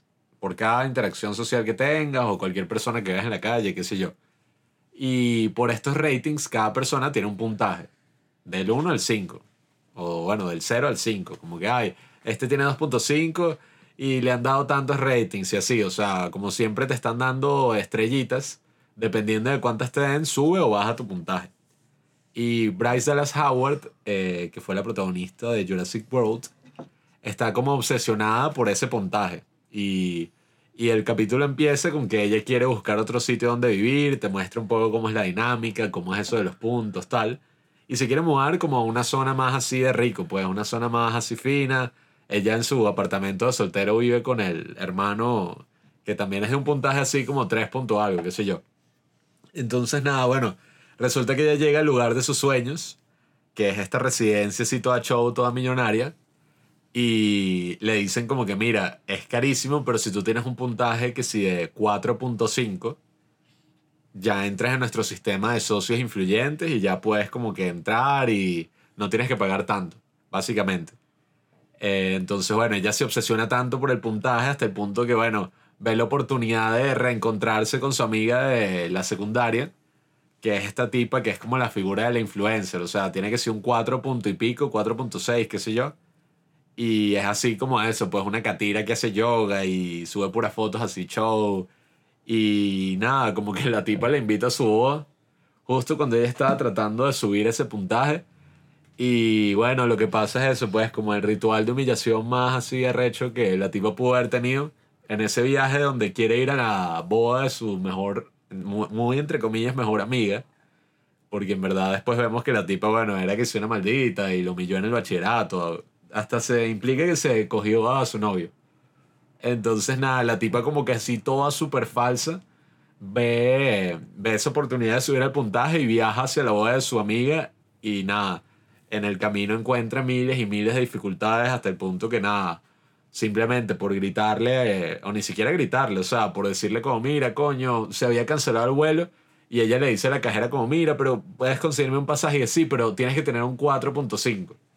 Eh, no, ni siquiera. Creo que tenía que tener que ser un 4.3. Y como la bicha, no sé, el taxista le dio una estrella en la interacción, ya le bajó el puntaje y ya se jodió. O sea, todo está súper gentrificado, si podría decirse. Como que, ponte, si quieres alquilar un carro, tienes que tener este puntaje. Si quieres entrar a este edificio, tienes que tener tal. O sea, es todo como un sistema así súper loco. Y nada, o sea, ya solo por gritar, ni siquiera eso, pues dijo una grosería, dijo que sí, ay Dios, y que no, usó una profanidad. Eh, llegó este policía así todo loco, le quitó un punto y bueno, eso desencadenó toda una serie de eventos hasta que la tipa, bueno, ya llega que si un nivel no a cero y tratando de llegar a la boda de la amiga y llega a la boda de la amiga y hace el ridículo más grande así, o sea, un meltdown completamente, dice un discurso todo loco, parece una loca, está toda llena de lodo y el vestido le queda todo así apretado y básicamente eso, pues es como los riesgos y que no, Tan fue así la vaina que le dicho la llevan a la cárcel, le quitan esos lentes de contacto y se acaba el capítulo como verga. La tipa ya finalmente es como libre, pues ya puede decir groserías, ya puede hacer lo que sea. Ese es como el concepto del capítulo. Y bueno, yo viéndolo, todo ese mundo es como una vaina como la película Hair, pero en esteroides. O sea, una paleta de colores así de la ropa, de todas las vainas así como pastel, como el sueño de todo bicho así que trabaja en Vox, qué sé yo, liberal y vaina, que es una vaina así toda ahí que, ay, todos en las redes y todo el mundo así y tal. Pero no sé, cuando, cuando lo vimos yo estaba pensando hablar y que no, el sistema de crédito social en China y esto y lo otro, pero Eso es lo que tienes que hablar. no, pero yo creo que el problema principal que yo vi con el capítulo y que es lo que me parece más evidente es que el capítulo no es tan profundo, o sea, es como una metáfora súper clara de las redes sociales hasta el punto que yo no lo disfruté tanto viéndolo como esta última vez porque yo dije como marico, esto ya parece como una analogía, o sea, es hasta que, o sea, todo es así demasiado evidente, pues, in your nose. O sea, que si tú ves los otros capítulos de Black Mirror es como más sutil, como verga, una historia, esto trae unas ventajas rechísimas, pero también tiene un peligro. Pero yo viendo esto estaba de que, marico, ¿qué ventajas trae esto? O sea, esto no trae ninguna ventaja, te podían dar un mal puntaje de manera anónima, o sea, existirían demasiados trolls. La ventaja no es para la gente, ¿no? es para el que lo creó. Sí, pero, o sea, eh, crea como demasiadas preguntas porque tú no entiendes cómo funciona esta tecnología en verdad. Y por eso es que ya pasa a ser más como una metáfora, pues, como un episodio y que está la amiga que es influencer y entonces como que son todas falsas y existe siempre una... Solo muestran el lado bueno de las cosas, que si la tipa en su mejor ángulo y la bicho cuando se va a comer la galleta le toma una foto y después la escupe y asco este café. O sea, como una crítica demasiado así en tu cara de todo y que las redes sociales, esta tipa que es influencer, después se consigue una tipa que digamos que tiene muy pocos seguidores en Instagram o bueno, tiene una estrella. Y la bichi que no, di- y que simplemente dije lo que pensaba. Y es como, verga, qué arrecho, mira. Es igualito así a las redes. Por eso es que no lo disfruté tanto. O sea, igual está fino. O sea, tampoco es que, que es una mierda. Pero viéndola esta última vez no estaba como tan así, pero yo dije que marico. Esto ya es como una exageración así de... Es como muy preachy, ¿sabes? Y las redes sociales, los peligros que trae. Bueno. Lo que no entiendo es por qué existe gente que dice esas cuestiones de que, ajá, lo que dice varias veces en el capítulo es que ella se cogió a Greg, o sea, la que supuestamente era tu mejor amiga, pero en realidad era tu amiga así como que cir- circunstancial, pues estaba contigo por el momento, pero no le importabas mucho. Ella se cogió a tu exnovio, ¿no? Y tú lo tienes así en la mente como que fue ella, fue ella, fue ella. Pero yo no entiendo a la gente que le echa la culpa a la persona con la cual tu novio, o sea, tuvo sexo y te fue infiel, cuando y que bueno, tú le deberías echar a, la culpa a tu novio casi 100%, pues. No, y que bueno, fue ella que lo convenció a él de que me fuera infiel y que bueno, ya eso es problema de cuestión de tu novio que tú esperas que te sea fiel a ti. Si él no lo es, él es el culpable, sea con quien sea. No y que ella lo convenció, él si no, no Sí. lo hubiera hecho. Y que bueno, si yo estuviera en su situación, y eso es un cliché pues que sale en todo, en películas, en series, en libros, y que no, ella fue la, la que me quitó a mi hombre. Y que bueno, tu hombre es el que en primer lugar debió haber estado pendiente ahí y no haberte sido infiel, pues. Solo un acuerdo entre novio y novia. Da igual con bueno. quién sea la persona con que te sea infiel y que tú lo convenciste y que bueno, ya eso, Aunque bueno, eso es culpa de tu novio. me da risa cuando son casos así que la mejor amiga, el hermano, tal, porque ya hay que verga. El hecho sí le supo a, a culo tosa. Solo que eso no es lo que más importa, sino que lo que más importa es que, ajá, ¿quién hizo el compromiso? Tu novio. Si tu novio te fue infiel, bueno, con quien sea ya, X. El que tenía el compromiso es el que tiene el problema. Mucha gente critica este capítulo y la temporada en general, aunque yo la disfruté mucho cuando salió, porque dicen y que no, aquí se ve como ya era para un público estadounidense, todo Black Mirror se fue a la mierda, o sea, ya no es inteligente, ahora son puras cosas así como evidentes. Sí, ese fue en el que salió San Junipero, que se convirtió que sí en el capítulo preferido de todo el mundo. Bueno, es yo, yo vi una reseña, bueno, una reseña, no, un análisis de esa temporada y decía como que eso, considera, ah, considerando todos los otros capítulos, como que el otro es de una broma de un videojuego. Ese O es bueno. Sí, pero Ese es medio mierda.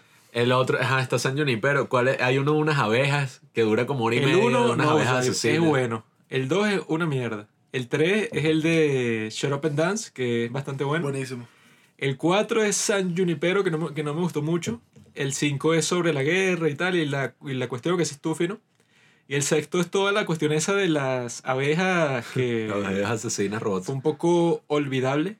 Entonces ese no tuvo como que mucho impacto, pero es eso, pues No lo- parecía Black Mirror ese de las los que más causaron impacto fueron el 1 y el 3 que le, o sea, que sorprendió a Sí, todo el mundo. Fue medio irregular, pero lo que tuvo bueno lo tuvo, a mi parecer, burda de bueno. O sea, Nosedive, Shut Up and Dance, o sea... A mí este de Nosedive pasó eso que les digo, o sea, como que ya está ahí, que berro, qué interesante, pero yo creo que así como adolescente y con el pedo de las redes sociales y tal, yo que wow, esto sí es profundo, mira, la gente que está obsesionada con las redes y la pantalla y tal, pero no sé, o sea, sobre todo viendo los otros capítulos de los que vamos a hablar hoy, no me pareció como tan inteligente la crítica porque, o sea, ya mostrándose así como algo, una segunda realidad. O sea, como que, ok, este es el mundo de la vaina. Yo lo veía como que, marico, esto, ajá, yo- es que es una distopía, pero al mismo tiempo es raro. O sea, hay muchas implicaciones que no se resuelven, pues, y que, ajá, ¿qué pasa si puedes dar puntajes anónimos? ¿Por qué tú no le das puntajes así de una estrella a todo el mundo y ya? o no sé, lo que decía Juanqui antes, o sea, el presidente, o nosotros que ya más o menos hemos visto en, en Twitter, en Instagram, cómo es la opinión pública, que un día dicen una cosa, otro día dicen otro, un día este bicho es un héroe, pero hace una estupidez o le consiguen algo de su pasado y ya el bicho es el tipo más mierda de todos. Si eso es así, entonces el puntaje del presidente, ¿qué? ¿Y qué? Uno, uno, uno, uno, uno, y todos anónimos, de todos los países, o sea, hay muchas cosas raras ahí que podrían pasar que Por no eso me es cuadran que este para las redes sociales no importa tanto, sino la cuestión de que ese sistema existe hoy en día en China. Por eso que Pablo lo explica. Sí, yo vi un video sobre el sistema de crédito social de China y ya había visto otras cosas por ahí. No sabía que es algo que todavía están implementando. O sea, lo empezaron a implementar desde 2014 como en pruebas y tal. Todavía no es que es un sistema tan... O sea, sí está burda avanzado, pero tampoco es que es como el Black Mirror, pues tampoco.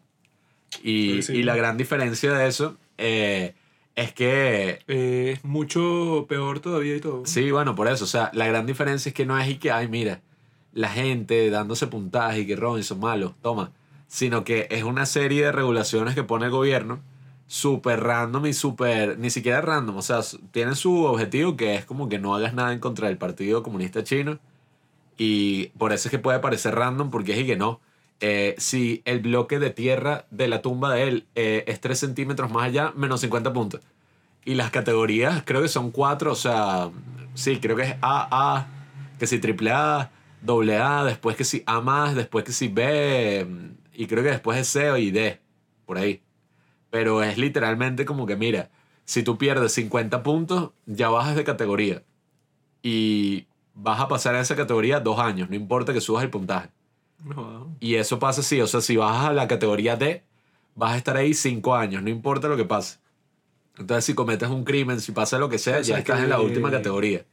Claramente ese es mucho más maldito que de este que se ve en Claro. este capítulo de Black Mirror, porque que bueno, ajá, tú puedes como que buscar la estrategia que tú quieras para ver si subes el puntaje o si no te importa, bueno, pues que no te importe y todos los beneficios te los pierdes. No, claro. Pero en el caso de los chinos y que no, tú estás jodido. Es No que hay para- forma en donde tú puedas tener una estrategia. Para nada. subir de puntaje, básicamente tienes que ser una rata. O sea, y que, ay, mira, eh, este tipo denunció a alguien que estaba haciendo algo malo, o ayudas a la guardia vecinal, o, te- o tu hijo se metió en el ejército, entonces te dan cinco puntos, puras vainas así. Eh, todavía no he llegado hasta el punto, por lo que vi, eh, de ver, o sea, que es un sistema así tan, que sea una aplicación o una vaina así, pero sigue siendo una broma súper distópica porque, mm, o sea, ya solo que el gobierno tenga esa intención y el plan de ellos es ejecutar esto como el nuevo orden social de China, ya no te, o sea, es una broma que da demasiado miedo, pues, porque dependiendo de tu nivel, eh, tienes algunos beneficios y tienes también algunas desventajas, sobre todo desventajas, que es y que, bueno, si eres, no sé, del nivel, del último nivel, regularmente te van a hacer requisas en tu apartamento. Eh, los, los guardias de seguridad y tal. Y cada vez que tú te niegas a una de esas requisas, te bajan puntaje. O sea, si tú dices como que no, ofreces resistencia y tal, te bajan creo que son 50 puntos. Que eso es una locura. Para eso no hago nada. O sea, si en- ya estoy en el peor nivel y me bajan puntos, no. Es que en general creo que es 1030 puntos que tiene la gente que le dan cuando nacen. Pues bueno, todavía no lleva tanto tiempo que es así tan. O sea, tan así formado como uno se lo imagina, pero sí, sí es un sistema así aterrador y han dicho muchas pajas por ahí que, que no, eso es como el sistema de crédito en Estados Unidos. O eso es como tal. Pero no tiene absolutamente nada que ver porque dependiendo del nivel en el que estés, no puedes entrar en algunas escuelas, no puedes entrar en algunas universidades eh, la gente te ve mal, o sea, la- tu información personal lo tienen otros funcionarios del gobierno. Y eso es sobre todo, o sea, te vas a la mierda si protestas en contra del gobierno. Ah, no. Si haces cualquier cosa, pues. Si haces eso ya no importa mucho en qué nivel estés, sino que vas preso y te matan y ya, pues no es así tanto y que... Pero él es del nivel 1, él está en la élite y que bueno, no me importa, va preso.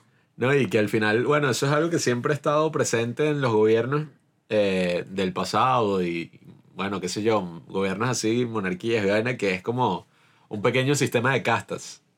Como que, ah, ok, este dicho es de la, eh, de la realeza, este otro es plebeyo, este otro dicho es un campesino.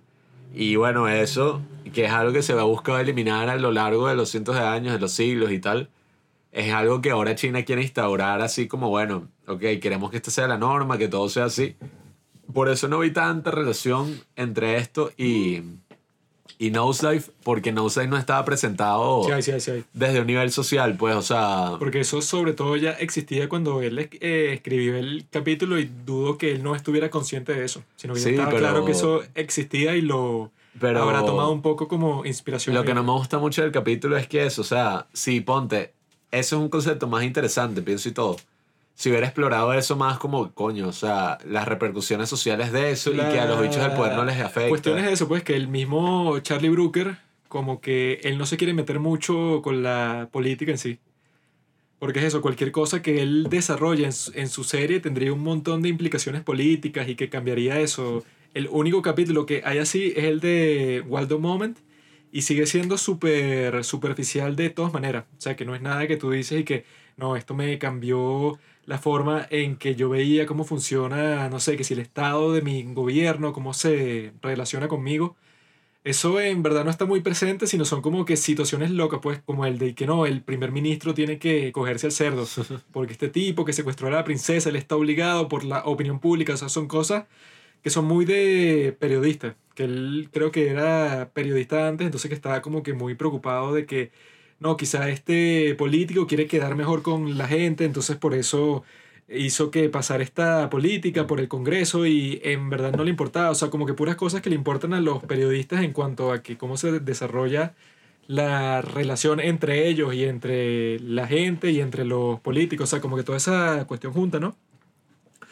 Pero que en realidad si existiera cualquiera de esas cosas que estamos conversando, sería eso, como en China. Y que bueno, si tú tienes, si le metiste a la, a la gente en los ojos, a todas las personas, desde que nacen una tecnología, eso lo tiene que controlar el gobierno, a juro. Y lo van a usar para eso, para tenerte a ti controlado 100% y que no digas ninguna opinión que no les parezca. O sea, una cuestión así súper mil- 1984 que así están diciendo en el libro ese de la coreana del norte, que ella dice que cuando tú vives en Pyongyang, tú tienes un radio en tu apartamento, ¿no? Entonces ese radio tú nunca lo puedes apagar, sino que siempre como a las 7 de la mañana suena una, una canción así patriótica, que si viva Kim Jong-un, él es nuestro líder, así que bueno, suena en todas partes al mismo tiempo para que todo el mundo se despierte a la misma hora y salga a hacer su tarea de la mañana, que dicen que como es un sitio súper colectivista, es y que todos vamos a limpiar el edificio y te toca la puerta y que salga así, pero todo obligado, ¿no? Entonces lo, Fino. lo chistoso es que, bueno, ese radio técnicamente lo tienen todas las casas en todo el país. La cuestión es que los sitios que no son Pyongyang, que es la capital, como no tienes luz, no suena ya. Entonces, es, es que bueno, esa técnica solo sirve en Pyongyang y estuviera en todo el país si los tipos tuvieran la habilidad suficiente para tener lo mínimo que se necesita para hacer algo así, que bueno, que tu país tenga electricidad, o sea, fuera como que más estricto y todo, pero son tan inútiles que no pueden ni asegurar eso. Entonces solo sirve en la capital, pues, que es así que algo que, bueno, lo más intrusivo posible del mundo. Si eso es con un radio en Corea del Norte. Ahora, si el gobierno es súper mega tecnológico y tiene acceso a todo lo que tú ves todo el día, y ya bueno, con el capítulo que escogió Robinson, a tus recuerdos, ya ahí, o sea, como que toda la cuestión de derechos, de constitución, de Corte Suprema, él como que obvia todo eso, o sea, Charlie Brooker, que es el escritor principal, cuando eso sería como que mucho más interesante y más profundo Aunque, ojo, que para captar como que puros momentos así de shock, cuando en realidad eso, pues, o sea, que ya llega un punto en donde una tecnología así no es que está en periodo de práctica ni nada, sino que ya se instauró como el status quo y ahí te puedo decir que todas las luchas, las protestas de que no, la injusticia, el derecho humano y tal, y ahí se, se jodieron todo. Porque ya, ya hasta ese punto es que el gobierno logra tener una monarquía, pero incluso mucho más estricta y mucho más déspota que las de antes. Porque dicen eso, pues, o sea, si yo tengo acceso a absolutamente todo, no tiene ningún sentido que, que exista una oposición poderosa nada, sino que todos siguen la misma línea ya. Bueno, es que eso, ajá, yo también no lo veo tan mal, pero viendo Black Mirror desde otra perspectiva, o sea, viendo ese de, de White Christmas, del que tú vas a hablar ahorita, a mí me parece tremenda historia a nivel narrativo y, y una buena historia independientemente de dónde esté situada, de qué pase, que va más allá como de todo esto de la política, pues. Y eso no me parece que sea malo en sí, sino que coño, cuando ya se empieza a presentar Black Mirror como y que no, este es un análisis así arrechísimo de toda la sociedad, de los peligros, de la No, tecnología, tal. Así es como lo han dicho desde el principio. Coño, ahí es que no me empieza a cuadrar porque es como no sé, o sea, se vuelve algo tan evidente y algo como que, mira, la red- las redes sociales son malas y tal, que, o sea, yo di que, bueno, no creo que envejezca muy bien porque pasa el tiempo y bueno, yo sí tampoco es que soy el gran así fan de las redes sociales y tal, pero no sé, o sea, simplemente creo que también la gente tiene la decisión y por ahora la tiene de simplemente decir que, marico, me saca culo todas estas cosas y ya, o sea, no es que eso será en uno que otro medio, o sea, que, que ah, este tiene más seguidores que este, contrátalo. Pero en general, o sea, en el mundo real, em, normalmente eso no es un motivo de nada, o sea, y que eso está bien, porque qué estupidez, o sea, eso aplica que si en el mundo de, no sé, el modelaje, la actuación y vainas así, pero es por gente que, que quiere explotar al otro, pues quiere, es por motivos económicos y ya, como que, ah, mira, si Robinson tiene 50 mil seguidores, lo contratamos a él porque ya no importa lo que publique, la gente nos va a ver. Pero, o sea, si te van a contratar para hacer un trabajo normal, qué sé yo, vas a ser médico, eso no es y que, ah, mira, este médico tiene 30 mil seguidores, este 20 mil. Menos mal que eso no importa. No, y por culpa de eso. No le- sabemos, porque nosotros nunca hemos contratado a un médico y no sabemos si eso es así, quizás. Y por culpa de eso se le da menos valor a las habilidades de una persona y más a la cantidad de seguidores, likes. Que bueno, sabemos que si un par de historias de amigas actrices que las han rechazado así de papeles porque cuando se meten en sus cuentas de Instagram tienen que ser 2000 seguidores nada más.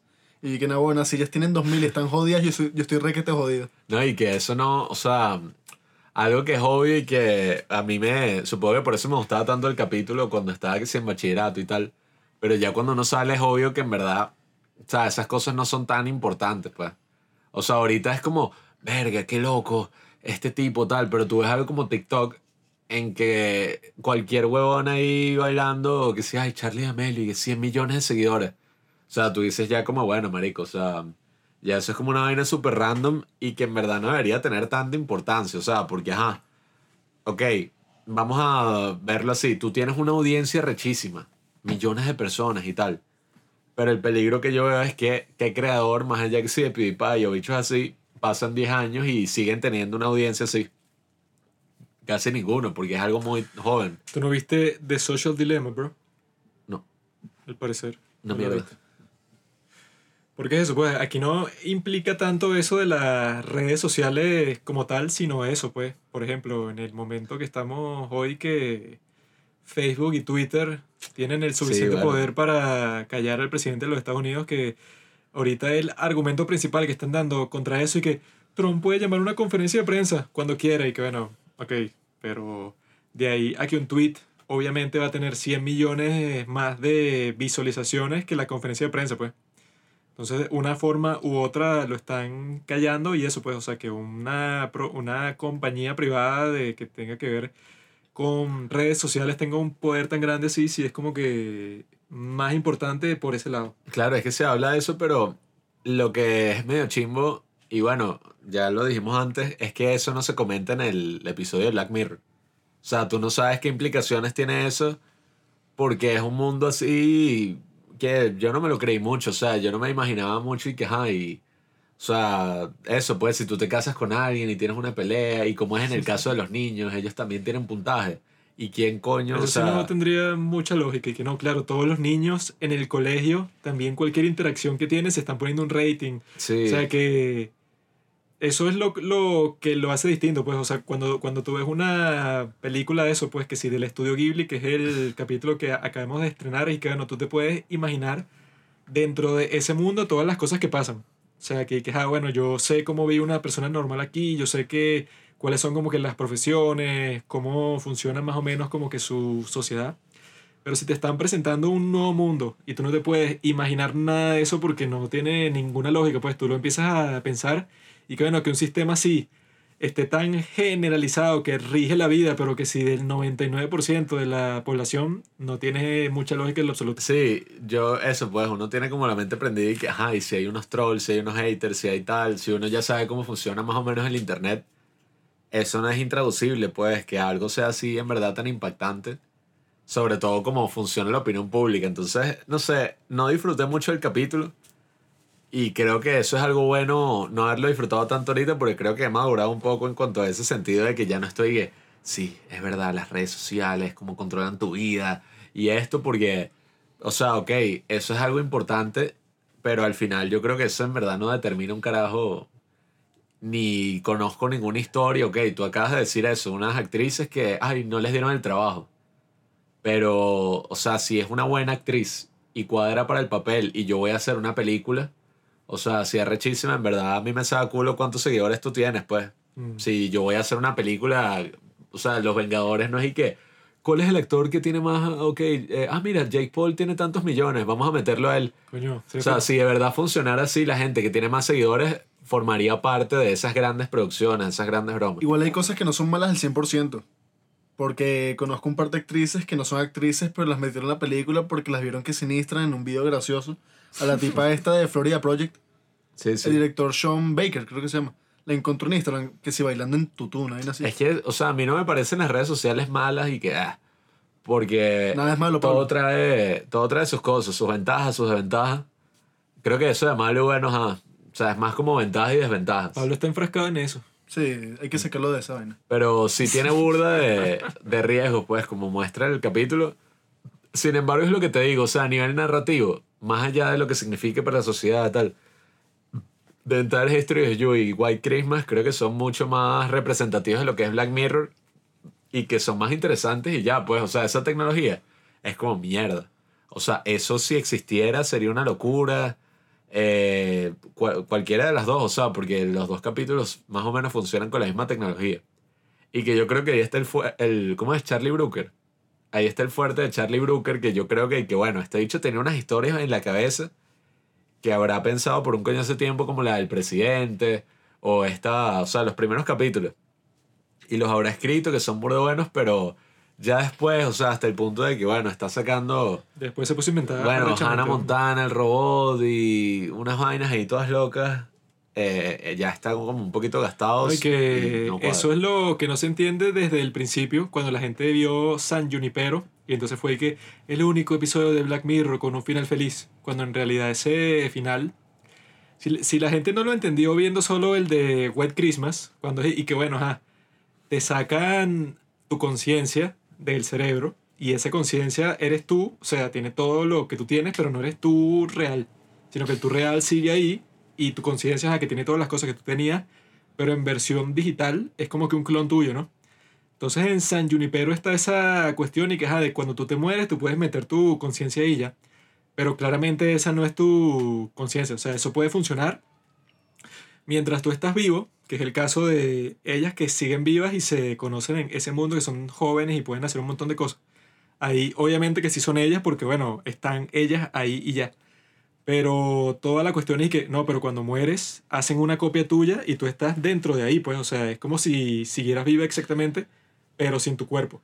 Cuando ya en White Christmas te están mostrando, y que bueno, por lo menos dentro del mundo de esta serie, eh, cuando, cuando tú ves eso, cuando hay una copia de una conciencia, la, la copia no es la misma que la original. Si ya viste White Christmas y pasas a ver San Junipero, puedes decir que, bueno, obviamente que esa no era la misma conciencia. Pues. O sea, lo extraño que yo vi en ese tiempo es que todo el mundo está ahí que el único final feliz que ha tenido Black Mirror en toda su historia, que siempre es una serie tan oscura, cuando, bueno, en realidad los dos personajes se murieron y ya, y los que están ahí en ese mundo, bueno, son como que eso, lo que te muestran en White Christmas.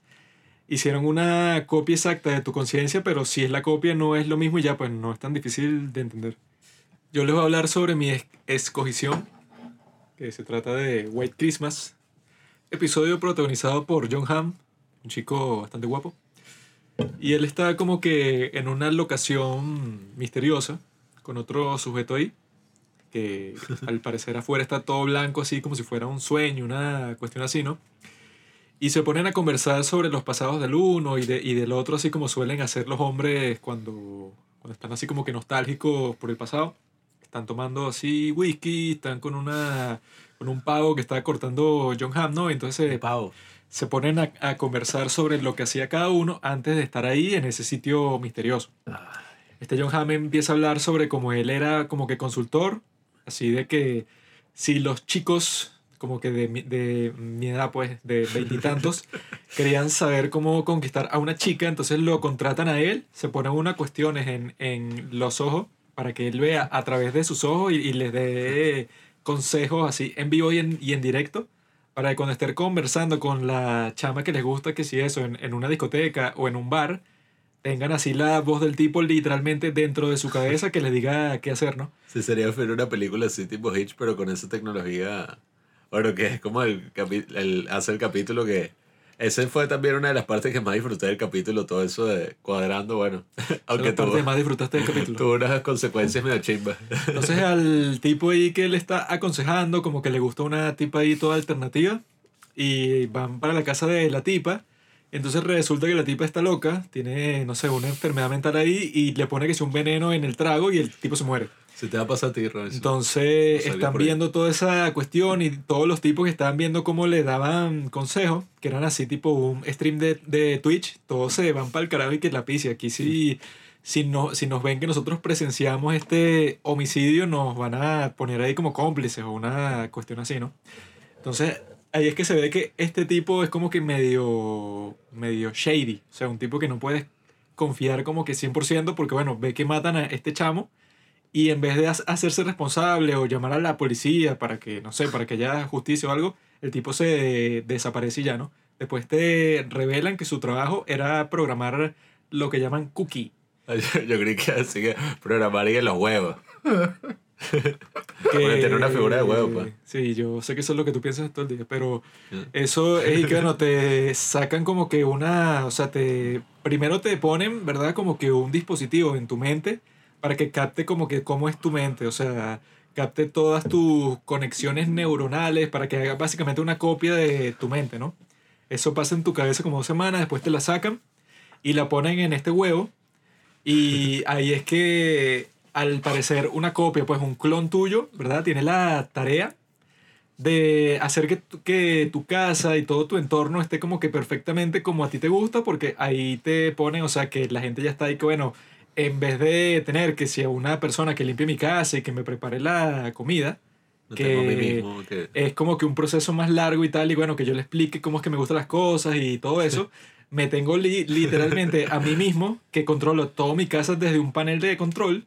Y ya bueno, como soy yo mismo, una copia exactamente igual, ya sabe cómo me gustan las cosas. Ese sería mi sueño con lo del Instagram, YouTube, todas esas vainas así los padres del cine, tener un pocotón de clones míos así. Sí, que- es como que para quitarte una carga de encima, pero lo perturbador es que esa persona es una conciencia y vive exactamente como uno vive, solo que no tiene un cuerpo, ¿no? Entonces, como que es su- súper fino que te presentan eso y que, ah, bueno, ¿cómo funcionaría eso en la vida real? Que eso también está en la última temporada, que hay un capítulo que es como Tinder, con estas conciencias que la simulan eso, como que la relación que tú tendrías con otra persona, te la simulan un montón de veces usando unas conciencias ahí artificiales para ver qué pasaría, ¿no? Pero esas conciencias son como que autoconscientes, pues entonces están vivas, ¿no? Entonces crea como que ese debate y que qué es lo que pasaría si eso en verdad es como lo muestran, pues, y que son estas criaturas que tú creas que sí con tu teléfono y las puedes torturar así como hace el John Hamm, pues, en White Christmas. Que, y que bueno, yo puedo hacer que, ajá, que pasen, no sé, mil años, que si en un minuto, para que tú te des cuenta y que, bueno, si no haces lo que yo quiero, que es que controles toda la casa y que básicamente seas un esclavo, pues bueno, entonces te pongo a no hacer nada y te aumento la velocidad del tiempo, así, tipo los Sims, pues. O sea que ahí es que uno ve que todas esas cosas sí pasarían en la vida real si existiera un juego que son puras conciencias que uno se pondría que sea torturarla solo por la diversión porque uno ya hacía eso en los Sims. Y que bueno, yo tengo a toda esta gente, entonces la voy a encerrar en un cuarto sin comida por mil años para ver cómo les va y adelanto el tiempo solo para ver cómo reaccionan y no sé, se orinan encima y no, y no tienen comida y se están volviendo locos No, y- y, al, y al final se mueren y Yo ya. creo que si te dicen que son conciencias de verdad y la broma sería súper realista, yo creo que uno lo hace así como con más gusto. ¿no? Y que a- ahora vas a tener que sí un montón de formas y que ahora te puedo joder de mil formas distintas porque yo sé que en, en verdad tú estás entendiendo lo, lo que está pasando, o sea, no eres puro código y ya, sino que estás consciente de todo lo, lo que estás viendo, que eso también sale en el de USS Callister, o sea, que tú de alguna forma puedes salir de ahí, de ese ambiente simulado en donde te crearon y como que te desenvuelves en otro, con la única diferencia que no tienes un cuerpo de carne y hueso. Bueno, es que esa tecnología yo creo que es como la, la base de Black Mirror, o sea, vainas para los ojos, o sea, que si unos lentes de contacto que se pueden o no se pueden quitar para que te veas todo así en una interfaz así,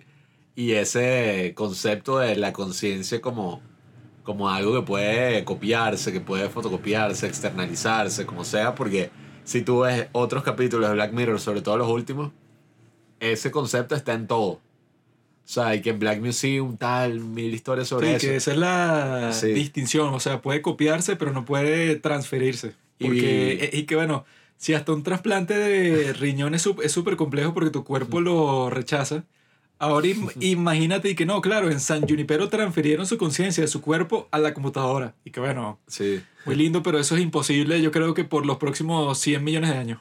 No, y yo creo que, perdón, yo creo que la de White Christmas senta como el- las bases de lo que sería eso, pues. O sea, yo creo que el bicho, no sé si fue así el proceso de creación, pero yo imagino que Charlie Brooker habrá pensado sobre este capítulo burdo de tiempo y que, ok, yo quiero hacer un capítulo con esto que es como lo que me gustaría hacer, como las historias así más arrechas, y por eso es que el capítulo, si te das cuenta, eh, Juan, que ahorita lo que he contado son como las dos historias del capítulo. Sí, son dos historias en paralelo, Sí. porque lo, lo que pasa con el otro individuo es que el tipo está casado ahí, ¿no? Entonces él se entera que su esposa está embarazada. Y entonces la esposa está ahí que no, pero yo, yo no quiero tener este hijo bajo ninguna circunstancia, o sea, cero. Y el tipo le dice que no, eso no se puede, tú tienes que tenerlo porque es una persona, o sea, el tipo es pro vida, básicamente. Pero la tipa dice, bueno, jódete, yo te voy a bloquear. Y como tengo las vainas estas que me pusieron en los ojos, te bloqueo li- literalmente que no puedo verte y tú no puedes verme ni fotos ni un carajo. Entonces él se obsesiona con esta mujer porque ajá, estaban, no sé si estaban casados, No, creo que Creo que eran no. novios, pero llevan varios pero años. eran novios ya súper mega cercanos, pero la tipa de un día para otro se fue para el carajo y no le habló más nunca. Que, ojo, esa es la tecnología que siempre, como la tecnología también más importante del capítulo, eso de bloquear, ¿no? Sí, o sea, que él ve que, ajá, o sea, que te bloquea, pero es algo que si a la persona le da la gana, te puede bloquear para, para siempre. Entonces él está como que todo perturbado y que, bueno, si ella está cargando y mi hijo, ¿no? Que lo bizarro es que él se da cuenta que, bueno, ella no quería tener el hijo bajo ninguna circunstancia. Pasa todo el tiempo, toda la cuestión, ¿no? Y él se da cuenta que la tipa tuvo el hijo ella sola y está viviendo con su papá, pues. Entonces él está como que todo perturbado y de qué le habrá pasado a esta tipa para odiarme tanto, para no dejarme ni conocer a mi hija, ¿no? Y él la visita todas las navidades para ver ajá, como que cómo ha crecido la niña, pero no la puede ver, pues puede Casi ver que, sí, se solo enteró, como que el contorno. se enteró que era la niña como cuando ya la bicha tenía como cuatro años, que vio como que, ah, mira, tiene el pelo largo y tal, porque el bloqueo es tan arrecho que no puedes ni escuchar lo que dice la otra persona, escuchas y... Y que bueno, ¿cómo se llama? Spoiler, que llega el chamo así, ta, ta, ajá, se murió la, la exnovia y cuando tú te mueres, ajá, el bloqueo muere contigo, ¿no? Él se acerca para su supuesta hija y cuando la voltea es China. Entonces, como es China, es y que bueno, esa no puede ser tu hija porque tú eres un tipo blanco inglés. Y él se da cuenta que uno de los panas cercanos que ellos tenían, que tenía su propia pareja, era chino, pues, y era bastante cercano a su, a, a su ahora difunta exnovia. Pero él queda todo perturbado y le mete un coñazo a su, entre comillas, el que él pensó que era su suegro, que estaba dentro de la casa, que yo creo que se lo merecía, pues, porque estaba muy maldito cuando, y que bueno, si lo ves desde la perspectiva del tipo, y que bueno, yo pensé que mi hija había vivido aquí por cuatro años y que mi exnovia era tan maldita que no me lo mostraba ya porque no quería, no sé, por un capricho. Y él se está dando cuenta justo ahí que esa persona no es su hija, o sea, que tú no tienes hija y que todo este tiempo has pensado algo que no existe y que tu exnovia te, te fue infiel, o sea, un montón de cosas que le pasan por, por la cabeza. Pero este maldito viejo está que, fuera de la casa, eres un maldito, esta no es tu hija. El Y bicho ya, o sea, ya de que lo veía de por sí, como dice al principio, el bicho ya estaba así con un cuchillo y que. Y fuera. Y Sí, sí, fuera y de- que, de bueno, carga. o sea, si lo piensas un poquito, que estará viendo este huevón que, ah, bueno, se acaba de morir tu hija, pero él, bueno, está pasando como por mil emociones al mismo tiempo, pero el tipo se pone súper violento, el otro le mete un coñazo, y como es viejo, o sea, ¿qué es eso? Por eso es que yo digo que los viejos no se pueden poner muy engorilados, porque así pasó con un video cuando estaban todas las protestas de los Estados Unidos y tal, que un viejo se le estaba como que alzando a un policía, el policía medio lo empuja así un, poco, un poquitico, y como es un anciano, el tipo se va para atrás y se cae y se pega la cabeza contra el piso y parecía que estaba muerto, pues. Sí, Y que le empezó a salir sangre Sí, de la cabeza. entonces, y- ¡co! todos y que, el policía, ¿cómo va a hacer eso? Y yo dije, si eres viejo, no te engoriles, weón. Si a ti con un empujón li- literalmente te matan, pero un, un empujón que si, que si me lo dan a mí, yo me, ca- me caigo para atrás y después me levanto y ya. Una persona no debería empujar a otra persona, empezando por ahí. Ah, pff, Sí, por eso. Pero este viejo se alza sabiendo que, bueno, tú eres tan frágil que medio te tocan y sale volado así, no te así que no te muevas. Que eso fue lo que le pasó a este tipo en White Christmas y bueno, el viejo se muere ahí. Y no solo eso, sino que el estúpido, que bueno, que sí bastante estúpido, eh, el tipo que, que le pasó toda esta historia, él deja la casa y deja a la, a la niña, que no es su hija, pero es su niña, pues, ahí sola, Coño. ¿verdad? Sí, es China. Y la chama como que sale a, a buscar ayuda porque su abuelo se murió. y cuando sale como está nevando, porque es Navidad, se congela y se muere. Que es como que el trauma principal que él tiene ahí y lo están culpando por eso. Por la muerte del viejo y por la muerte de la niña que bueno, en cierto sentido sí la causó él, ¿no? Entonces toda la cuestión que se ve ahí es que bueno, John Hamm, lo que se revela, él está ahí es para interrogarlo a él, que nadie había podido hacerlo confesar. Y eso sí es una de las cuestiones que investigan sobre, o sea, si existe esa tecnología de que tú puedas clonar la conciencia de alguien, entonces eso, no, no, por ejemplo, no torturas a la persona de carne y hueso, sino que torturas a la conciencia hasta que confiese y ya. Y eso lo puedes hacer con todos los crímenes y es mucho más práctico. Pues, o sea, que el tipo le pone, y, bueno, yo puedo hacer que pasen mil años como cada minuto. O sea, para su conciencia pasan mil años. Entonces ya tú con esa tortura ya confiesas lo que sea, ¿no? Solo que eso, eso es Minority Report, no hay así. Sí, pero... ¿Qué? Pero escucha, Beth, la esposa del tipo este, no está mal en realidad. Joe, ¿verdad? al parecer, tiene una mala relación con el alcohol y tiene un temperamento explosivo. Un buen ejemplo es cuando lanza el florero contra la pared. Que muchos lo pueden justificar y que, ay, bueno, está molesto y tal por lo que Beth le está haciendo. Pero ¿qué pasa si no es la primera vez? ¿Qué pasa esto? Que paga su molestia con objetos, rompiéndolo. Un buen ejemplo de toda esta relación, de cómo es la dinámica y tal, es cuando están en el karaoke. Tú ves cantando a este tipo, es casi que una vaina de ira. Mientras que ves, es toda dulce, toda esta vaina. Porque es mujer. Y ¿crees? capaz, este, cogió con el chino, pero porque era como un escape, pues, a la relación que tenía. Esto es lo que nosotros en este mundo llamamos un simp. Que lo primero que hace es que, bueno, voy a defender a la mujer en toda situación cuando... Es que también, ojo, lo que tú dices puede que sea cierto, qué sé yo. Pero algo importante de este capítulo, eh, y es esa tecnología de bloquear. Y aquí es donde sí, de verdad, Black No, no, Mirror. Pablo, tú no entendiste cuál fue la verdadera implicación que él dijo. Que esa la dice Louis C.K. Un hombre te puede caer a golpes y te parte las piernas, los brazos, etc. Pero una mujer lo que hace es que saca tu alma de tu cuerpo, se caga en tu alma y la vuelve a meter, pues. Entonces, que bueno, ajá, tú puedes estar en contra de un tipo que, que te golpeó y tal. Pero claramente lo que vemos en este capítulo es que la tipa hizo exactamente lo que dice Louis C.K. Al tipo no le hizo nada físicamente. Pero de, de que se cagó en su alma, se cagó en su alma. Es ese, ese es como el gran peor del capítulo, esa vaina de que puedes bloquear a la otra persona. Porque, ajá, como tú dices, ay, el bicho era violento, tal. Pero sea lo que sea, tú nunca. O sea, que si eso existiera, es la tecnología más maldita del mundo. Porque eso es como la ley del hielo aplicada a un nivel, güey. Y que no, o sea, ni siquiera es que no te paro bola.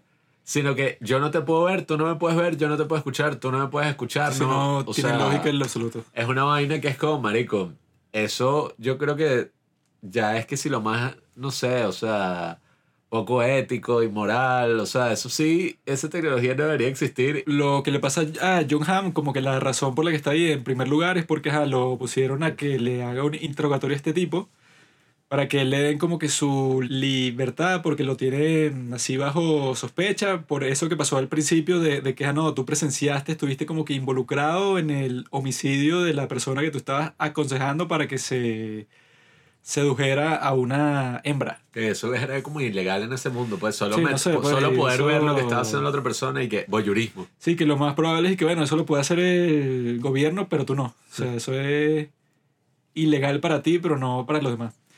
Entonces, él lo que le hacen es que, bueno, estás libre, pero estás bloqueado de todo el mundo. O sea, la gente cuando te ve, te, te ve así so- solo tu silueta y no puede escucharte ni nada. Que no sé cómo funciona eso porque, ay, si tú quieres comprar algo, Sí, sí, y que, exacto. mira, dame dos kilos de queso. Y que, no, no, bueno, Entiendo. te jodiste. Te no puedes. de una Y que comunidad te vuelves loco. que puedes estar por la calle, pero no, nadie te puede hablar, tú no puedes hablarle a nadie. Te vuelves Supongo, loco. supongo y, es para joderte. y tú o sea, puedes No, tocar, no O sea, tú puedes tocar y tiene daño. sentido, pues, porque es que, bueno, ajá, y si tú ves televisión, no ves a nadie. Y si haces cualquier cosa, películas, cualquier O sea, vaina... si yo quiero ver a alguien volar Bueno, sobre el nido del cuco, yo no puedo ver a No, Jack, sí, si hay gente muerta, sí. yo no puedo ver a Jack Nicholson. No, Sí. no, no, no, no. Ah, no. bueno, Jack No, no, Nicholson no, está no, vivo. No, no, no, no. Porque eso es si te bloquean cuando está vivo y después se muere. Pero si te bloquean de todo el mundo, yo no creo que hagan la distinción del vivo Ay, y el si muerto. quiero ver porno, escucha, escucha, escucha. Si quiero ver porno, si quiero ver porno, ¿cómo hago? ¿Cómo se escuchan los gemidos? No, se, no disfruto nada. Pero, o sea, en fin, el, el punto del, de eso de lo de, de lo de White Christmas es que, ajá, como le hicieron a John Hamm, que lo bloquearon literalmente de toda la sociedad casi que para siempre, pues. Eso le quieren hacer al, al presidente Donald Trump. Hasta el fin de los tiempos quieren bloquearlo de eso de Facebook, Twitter, Snapchat, Twitch, YouTube. Ya, Juan, que ya, Google. que todo el mundo quiere bloquearlo por lo que tiene que decir, ¿no? Cuando eso, pues lo que estamos diciendo y que, ajá, si a ti te bloquean, tú no tienes la oportunidad de que, ajá, bueno, voy a tratar, no sé, de enmendar mis errores o de hacer cualquier acción para que si tú dijiste algo inapropiado te puedas corregir. O sea, el concepto de corregir no existe en ese mundo, sino que, bueno, si te equivocaste, te equivocaste y te jodiste. Ah, bueno, sí. Y eso también pasa en este mundo, o sea, que la gente empieza a decir y que no, bueno, tú tienes que ser eh, ostracized de la sociedad, como tra- trataron de hacer con Louis C.K. Estás cancelado, Juan. Y que, no, bueno, tú simplemente no es que hiciste algo malo, como él hizo, pues, o sea, que se masturbó frente a un grupo de mujeres sin su consentimiento. No es que eso está mal, sino que, bueno, ya tú estás jodido por el resto de tu vida y no puedes trabajar, pues. O sea, tendrás que vivir de una pensión de alguien porque no puedes ganar plata por ti mismo. Entonces, cuando ya ves que ese comportamiento existe en la vida real y que, por ejemplo, lo que le hicieron a John Hamm en este capítulo no tiene que ver tanto con Trump, sino con Alex Jones. Porque Alex Jones contó, contó lo que le hicieron a él la segunda vez que fue para el podcast de Joe Rogan. Y, y no fue simplemente que lo bloquearon de Twitter, lo bloquearon de YouTube. No, no, no. Lo bloquearon de su banco, que tuvo cuenta ahí que si por 20 años fue que no, saca toda tu plata aquí porque nosotros no le vamos a guardar el dinero ni dejar que una persona como tú, que eres un monstruo, haga transacciones con nuestro banco. Las sanciones. No, o sea, cualquier negocio que tú hagas, no puedes usar PayPal como forma de pago. No puedes usar tarjeta de crédito. No puedes usar nada. O sea, nada. O sea, muerte. O sea, lo que le están diciendo, básicamente es muerte. Porque es que no, nosotros te vamos a bloquear a ti de todas las formas de discurso civilizado que tiene sentido que se lo hagan a Maduro o a Kim Jong-un. Pero a Alex Jones, que es un tipo que simplemente es un freedom fighter, pues un peleador por la Yes. verdad, y que no, bueno, tú estás bloqueado, eso, o sea, que eso es lo extraño. Que bueno, tú si quieres, ajá, como empresa privada, técnicamente tienes el derecho de bloquearme de lo que tú quieras, pero que te bloqueen de un banco. Y que, que, O que- sea, que tiene que ver un banco con las cosas que tú dices la, al día a día. la crucifixión es lo más común en estos tiempos. O sea, Jesucristo no hubiera sido crucificado sino nada. O sea, cancelado en todas partes, no hubiera podido dar su opinión en Twitter, nada. Ah, bueno, podemos hacer una película sobre eso. Jesús vuelve, ¿verdad? Pero si Jesús vuelve. Es Donald si, Trump. no, no, no. ¿Qué le Si Jesús vuelve, el tipo no va a estar en una colina dando un discurso, pues, porque eso sería estúpido. Bueno, es eso, pero que sí que con, youtuber. con Sino un, que- con un vapor. Sino que así. le está dando puros videos de YouTube, pero se lo de Twitch. demonetizan. Y entonces se mete en Twitch, pero se lo cancelan. Se mete en Twitter y se lo A mí cancelan. me gustó burda lo de Johan en el aspecto como que, nada, este tipo debe ser que es un Don Juan con las mujeres, porque para dar consejos y que los tipos les vaya bien y después ves como su vida. ¿Has súper- visto a John Hamm, amigo? Coño, el personaje. Eh, súper- Si tú te vieras como John Hamm, pudieras dar consejos de lo que te dé gana. Si yo me viera, tú mismo lo dijiste, si yo me viera como John Hamm, nada más eso viera, pero sigo siendo yo, entonces igual no tendría éxito, Sí. ¿no? Porque sigo siendo yo. O sea, si tú te vieras literalmente, pues. No, no, porque seguiría siendo yo, o sea, mi- mis opiniones, la forma de ver el mundo, mi tono de No, voz, no, no. sería lo Si mismo. yo saco al Robinson de aquí y lo meto en John Hamm, no es importa. otra cosa. La apariencia no, No. es todo, Juanqui. Exacto. La apariencia no es todo. apariencia- no es diciendo, todo, si yo fuera. John No, está no, diciendo, no. si me viera, o sea, si No. me viera, igual sería Lo un único fracaso que con mujeres importa, como ya lo soy no, ahorita, no, pues. Lo único que importa en toda tu vida es el aspecto. No, es el aspecto, es todo. Como dice hasta- Aristóteles. Escucha, hasta tu tono de voz afecta cómo te percibe la Aristóteles gente. dice uno es como uno habla. en Uno, la primera línea de la eso- metafísica que la gente Eh. tiene un amor particular por el sentido de la vista. Entonces, ajá, tú puedes tener eso, tú escuchas, tú tienes tu corazón, toda la vaina, Eres un superficial. eres un pero superficial la gente en todas partes del mundo, que eso era en Grecia hace 2500 años, la gente de todas formas le da prioridad al, sentido de la vista. Eso siempre Entonces, cambia, bro. si, si tú eres mal visto, estás jodido ya. Mira, Juan, que te explico. ¿Cuál es tu objetivo, verdad? Actualmente con una mujer. Porque eso es muy, Eso. muy simple decir, no, yo quiero estar con una mujer, este, para tener sexo, para tener a alguien a quien contarle mis problemas. Eso va más allá de todo eso. O sea, yo diría que es más una cosa de ego. Que alguien te dedique amor. ¿A qué va eso? Bueno, Porque Ok. es tanto amor. No, digo, no. Corta, pero yo creo que Apaga el micrófono. para mí White Christmas es el mejor capítulo de Black Mirror. ¡Qué idiota! Te explico. Ya va. Ah, chamo. algo que quería decir, algo que quería decir. Juanqui, no sé si está consciente de esto o no, pero algún día él desea ser un gran padre y tener una hija. He visto, ¿verdad? Ese deseo reflejado en sus gustos. Babel de Iñárritu, la forma en la que canta Dear Theodosia de Hamilton. Y bueno, White Christmas. Me parece que siente demasiada empatía con las historias en donde la hija tiene un rol importante y el padre se ve afectado por lo que le pasa a la niña. Juanqui siempre, este ser tan poco, no sé cómo decirlo, siempre tiene demasiada empatía hacia las historias en donde hay niñas, hijas. Ya. Él algún día desea ser un gran padre y yo sé que lo será. Yo sé que tu primer retoño será hembra. el ganado. Yo saqué tu primer retoño. Aunque yo preferiría que fuera hombre porque tener una hija es mucho conflicto. Aunque Juanqui dijo la otra vez que le gustaría tener un varón, ¿verdad? Y que le pondría Alejandro. Por, Varón. por Iñárritu y por Alejandro Magno. Y por Alexander Hamilton. ¿no? ah, bueno. claro. Este episodio, con eso de la tecnología de eliminar al otro, bloquear al otro, lo que sea, sí ilustra por qué Black Mirror es bueno y por qué era bueno desde un principio. Que es eso y que, bueno, buenas historias donde la tecnología es como lo principal. Eso es Black Mirror. Mm.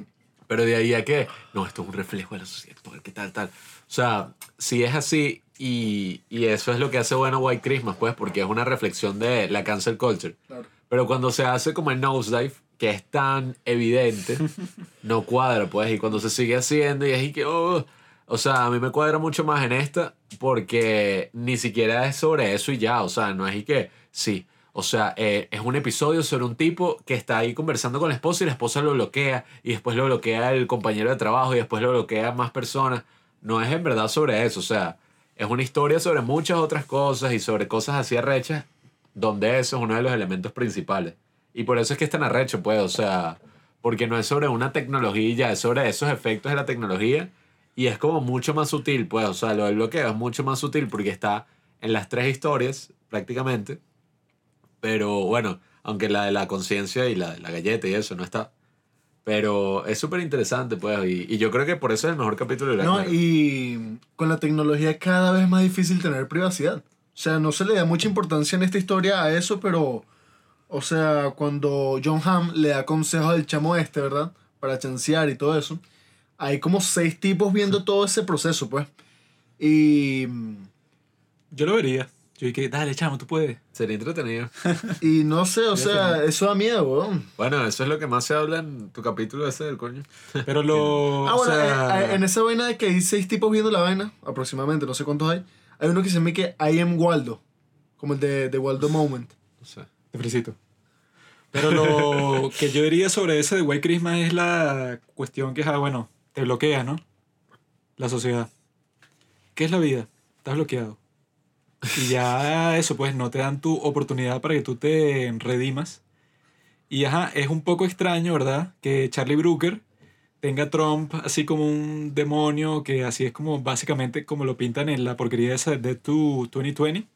Y que él ya lo había dicho antes con uno que otro comentario. Y que la amenaza para la democracia, no sé, no sé qué cosa.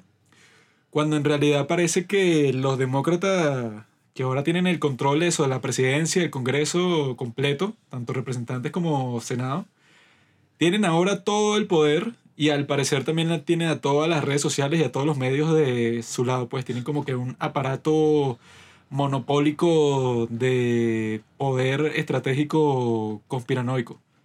Entonces, llega hasta este punto que, bueno, que si todas las personas que tienen una opinión distinta a ti, ya tú lo dices que es peligroso, o sea, que es como que lo principal que dicen todos los que tienen que ver con esa cuestión de la cultura de la cancelación, pues, no es solamente que yo no quiero que tú hables, sino que como están diciendo con Trump, o sea, que ya el hecho de que tú hables va a causar violencia. O sea, no es que yo quiero que tú estés callado porque lo que tú dices, no sé, como que no tiene sentido con mi forma de, de ver el mundo. Sino eso, pues, para justificarse es y que no, bueno, yo sé que si tú abres la boca, bueno, vas a causar que alguien más realice una acción violenta y que, bueno, que eso te vamos a culpar a ti como han tratado de hacer acá, pues, o sea, que si Pablo da un discurso, eh, en- Incitación al odio. sí, en el cual yo pueda medio identificar ahí que él tenía cierta intención, bueno, entonces ya puedo decir que él es el, el culpable de todas las personas que hagan cierta acción, ¿no? Entonces, yo creo que, bueno, necesitamos a una especie de Black Mirror, a otro escritor, ¿verdad? Pero que esté del lado de la libertad, pues, del bien, de que, ajá, bueno, tú haces un capítulo sobre esto, pero que tú estés mostrando y que, ok, si le das todo este poder a alguien, como es el caso que tienen Facebook y Twitter hoy en día de callar a una persona, que ya sí es tan importante como Trump, entonces lo pueden hacer con todos nosotros. Si eso ya existe, entonces el potencial para una dictadura viene más bien es del otro lado, que son las personas que están diciendo que hay que callar al otro lado. O sea, la izquierda eh, está diciendo los de derecha no pueden hablar. Ellos fueron los que sacaron este término que nadie lo usaba antes, pues, y que deplatformed. Y que tú no le puedes dar una plataforma a alguien como Jordan Peterson para que diga las cosas que quiere decir, porque la gente es tan estúpida que si lo escucha entonces va a ser nazi. Cuando es que, bueno, eso todo viene desde la izquierda desde la derecha y que bueno, que la gente escuche a todos los estúpidos que tiene como portavoces la izquierda, que si Alexandra Ocasio Cortés, que ella hable todo lo que le dé la gana, porque es tan estúpida que cualquier persona seria que la escuche va a decir que bueno, esto no tiene nada que ver con algo que tenga lógica, entonces no me importa lo que digas, ¿no? No, y, Pero desde la izquierda, ellos saben y que, bueno, desde la derecha como que sí hay varias ideas que tienen sentido, varias opciones, varias alternativas para resolver muchos de los problemas que existen hoy en día, pero yo no quiero que tú, que tú las digas. Porque yo sé que si tú las dices vas a convencer a un montón de gente, pero esas son ideas peligrosas. Pero peligrosas en qué sentido? En que ellos no van a estar en el poder, pues, cuando, cuando les toque el turno de una nueva elección, ¿verdad? Como pasó con contra Biden. Y que no, bueno, esa historia, ¿verdad? Como vamos a in- inventarnos una excusa para no publicarlo. O sea, que ahí fue que se vio como que el ejemplo más grande de censura coordinada. Y que bueno, como esto le hace mal a Biden, no lo, no lo reportemos. No porque no sea verdad, sino porque, o sea, todos estamos del mismo lado, ¿no? Entonces yo creo que por eso es que el de White Christmas es tan como que actual, porque te está mostrando todos esos temas del bloqueo, Pero este, a diferencia de, o sea, como estaba diciendo Pablo con el ejemplo de Nosedive, que ese sí se queda solamente en toda la cuestión de las redes sociales y todo eso, pero en White Christmas va más allá y que bueno, ya en ese caso ya no, es, no tiene nada que ver con internet ni nada, sino que tú físicamente estás bloqueado, ¿verdad? Que el único que yo creo que ha vivido eso completamente ha sido Alex Jones, pues. O sea que... No, bueno, no sé si hay otros que también... No, o sea, deben haber varios, quizá, pero este fue el tipo, o sea, que más tenía como que potencial de, llegar a una gran audiencia y que todo el mundo ya conocía desde antes, pero que le dicen de un día para otro. Y que no, bueno, todas las plataformas que una persona puede usar para ganarse la vida, para ti están bloqueadas.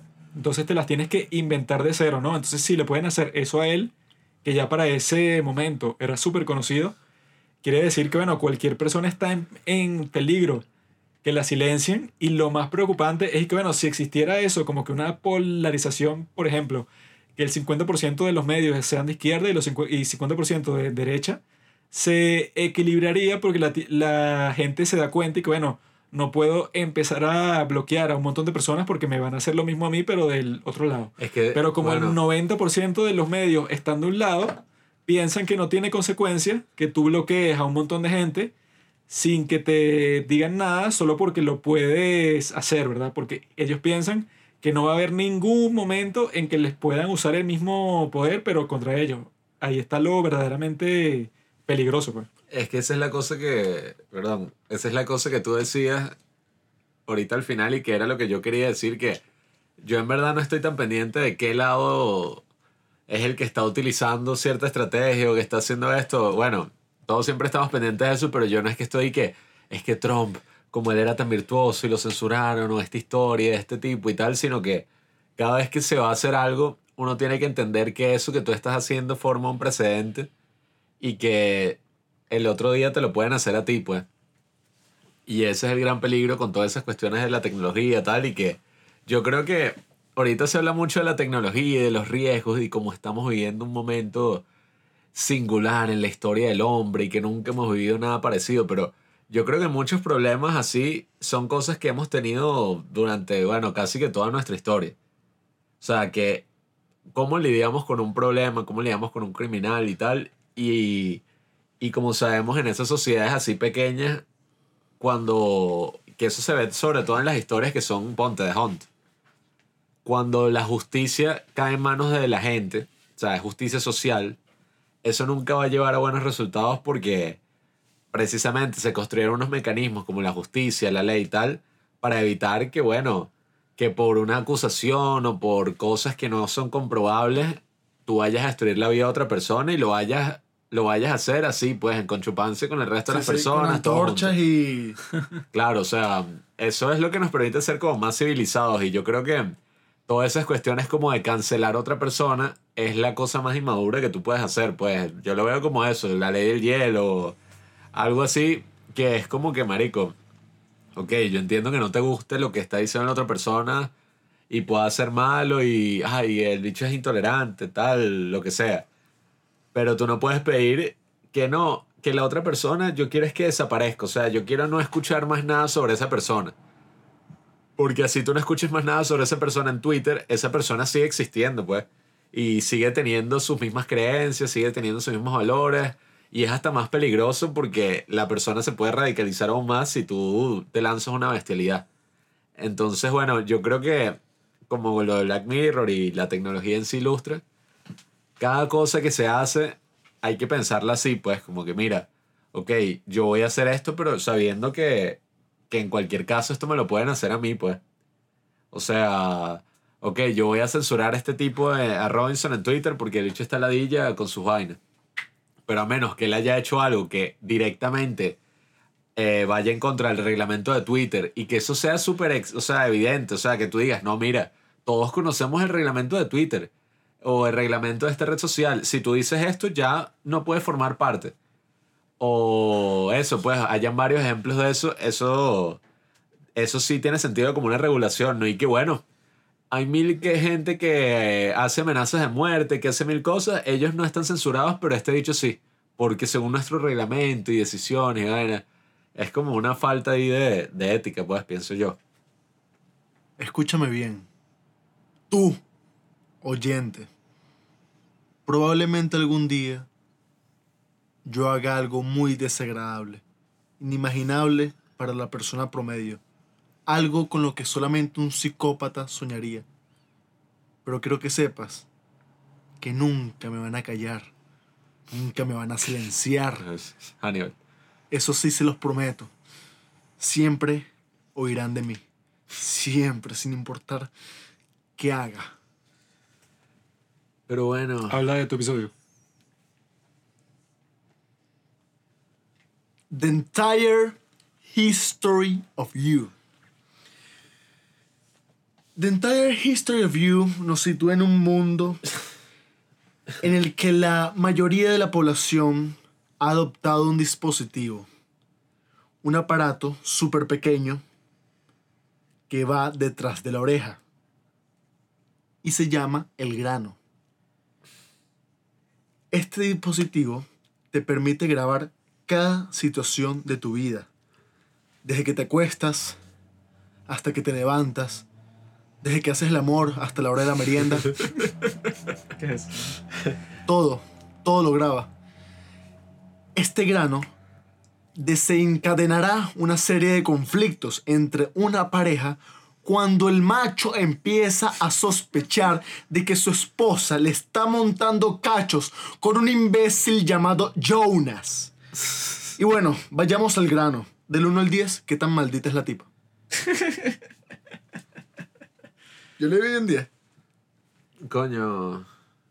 O 9. No, un 9. Era buena Yo- esposa. Ella, a pesar de que le montó cachos, lo amaba. Yo lo que digo es que es buena actriz porque negó la cuestión que pasó, pues, o sea, que se cogió a este tipo así, pero hasta que no tuvo más opción, yo, yo creo que lo llegó a hacer como 50 veces. No, y que capaz, ajá, uno viendo el capítulo está ahí que, este tipo, si es bestia, o sea, va a joder a la esposa así por tantas estupideces y tal, pero capaz eso ya venía de antes, pues. O sea, capaz el tipo ya había visto varias cosas sospechosas ahí y tal. O sea, porque yo casi que todo el capítulo estaba ahí que, te he dicho si es ladilla, mira, y todo borracho y verga, qué bola. Hasta que se confirma que lo que él sospechaba era verdad. Aunque, no sé, aún así, yo igual no creo que el tipo haya estado así del lado correcto todo el tiempo, porque, ok, de hecho tenía razón, la esposa le estaba engañando, pero las cosas que él decía no eran ninguna prueba, pues.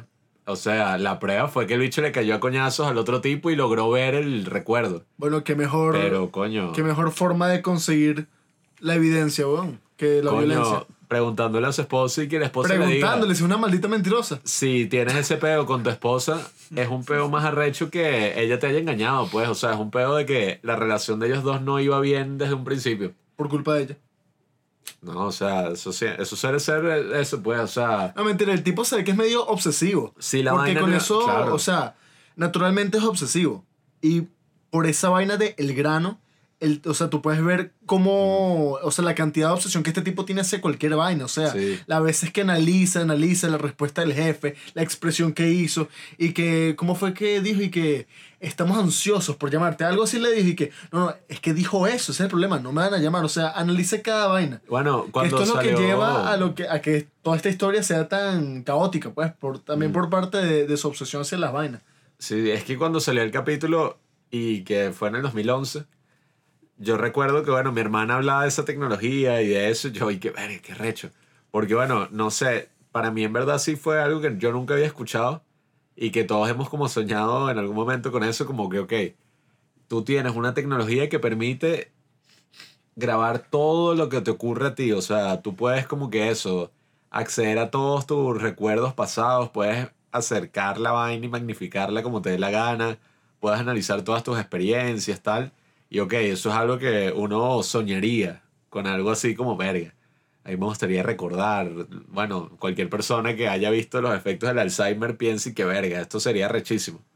Pero obviamente eso también nos volvería súper obsesivos como muestra la broma. Y bueno, supongo que el tipo ya era obsesivo de por sí. Sí, sí, naturalmente lo es. porque, coño, Bueno. no, bueno, Ustedes que me conocen y saben que saco conclusiones así súper absurdas sobre, serías así. sobreanalizo las vainas, este, y soy inseguro en general, o sea, Yo creo que si yo tuviera... Me volvería loco, weón. Bueno, cuando nosotros la vimos nos quedamos en la risa. y, Coño, si esto existiera, echamos para atrás. Mira, Robinson, ¿viste? Esto no era así, eres un pajero. Me volvería tan loco, marico, analizando cualquier vaina. O sea, el tipo está en una entrevista de trabajo, este, al parecer es como que positiva porque lo van a ascender, pero después sobre analizar toda la situación, ve la grabación y nada, como que le va a ir mal y no le gustó mucho el FX. Llega a una fiesta en donde hay un poco de imbéciles, o sea, donde cada persona que está ahí, empezando por su esposa, todos tienen como una actitud así toda plástica, le ofrece una cerveza, pero esto es así como lleno de hipocresía, como es cada episodio de Black Mirror y como es casi cada episodio de la vida diaria.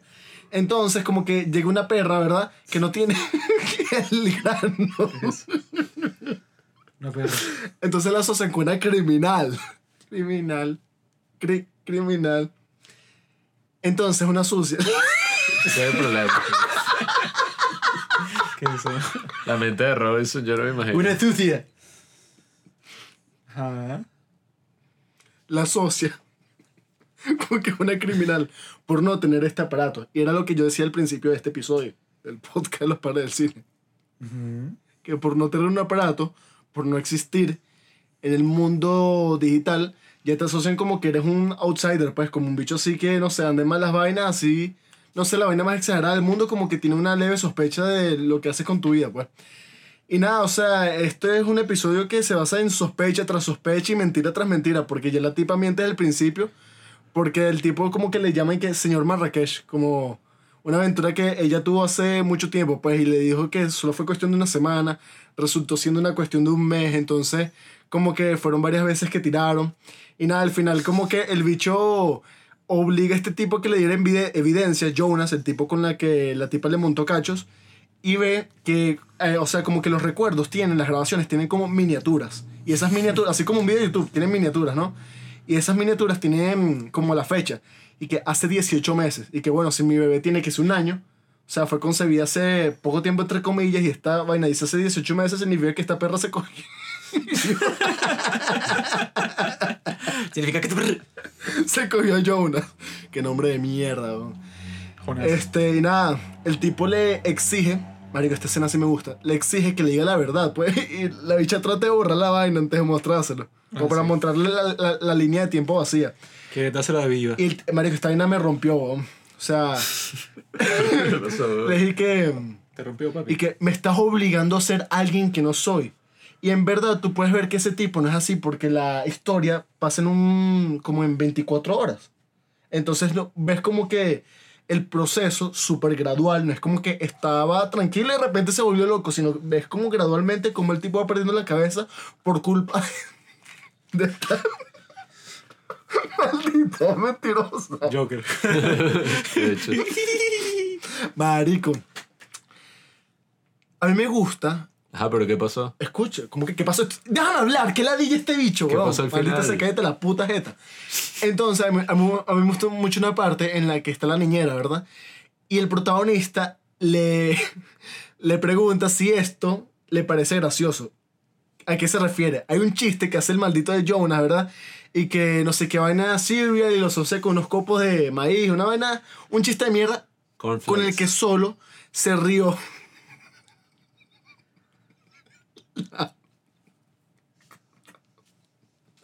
Le pasa este marico. ¿no? Y ahí es cuando yo dije, la actuación de esta tipa es la mejor actuación así de toda la serie.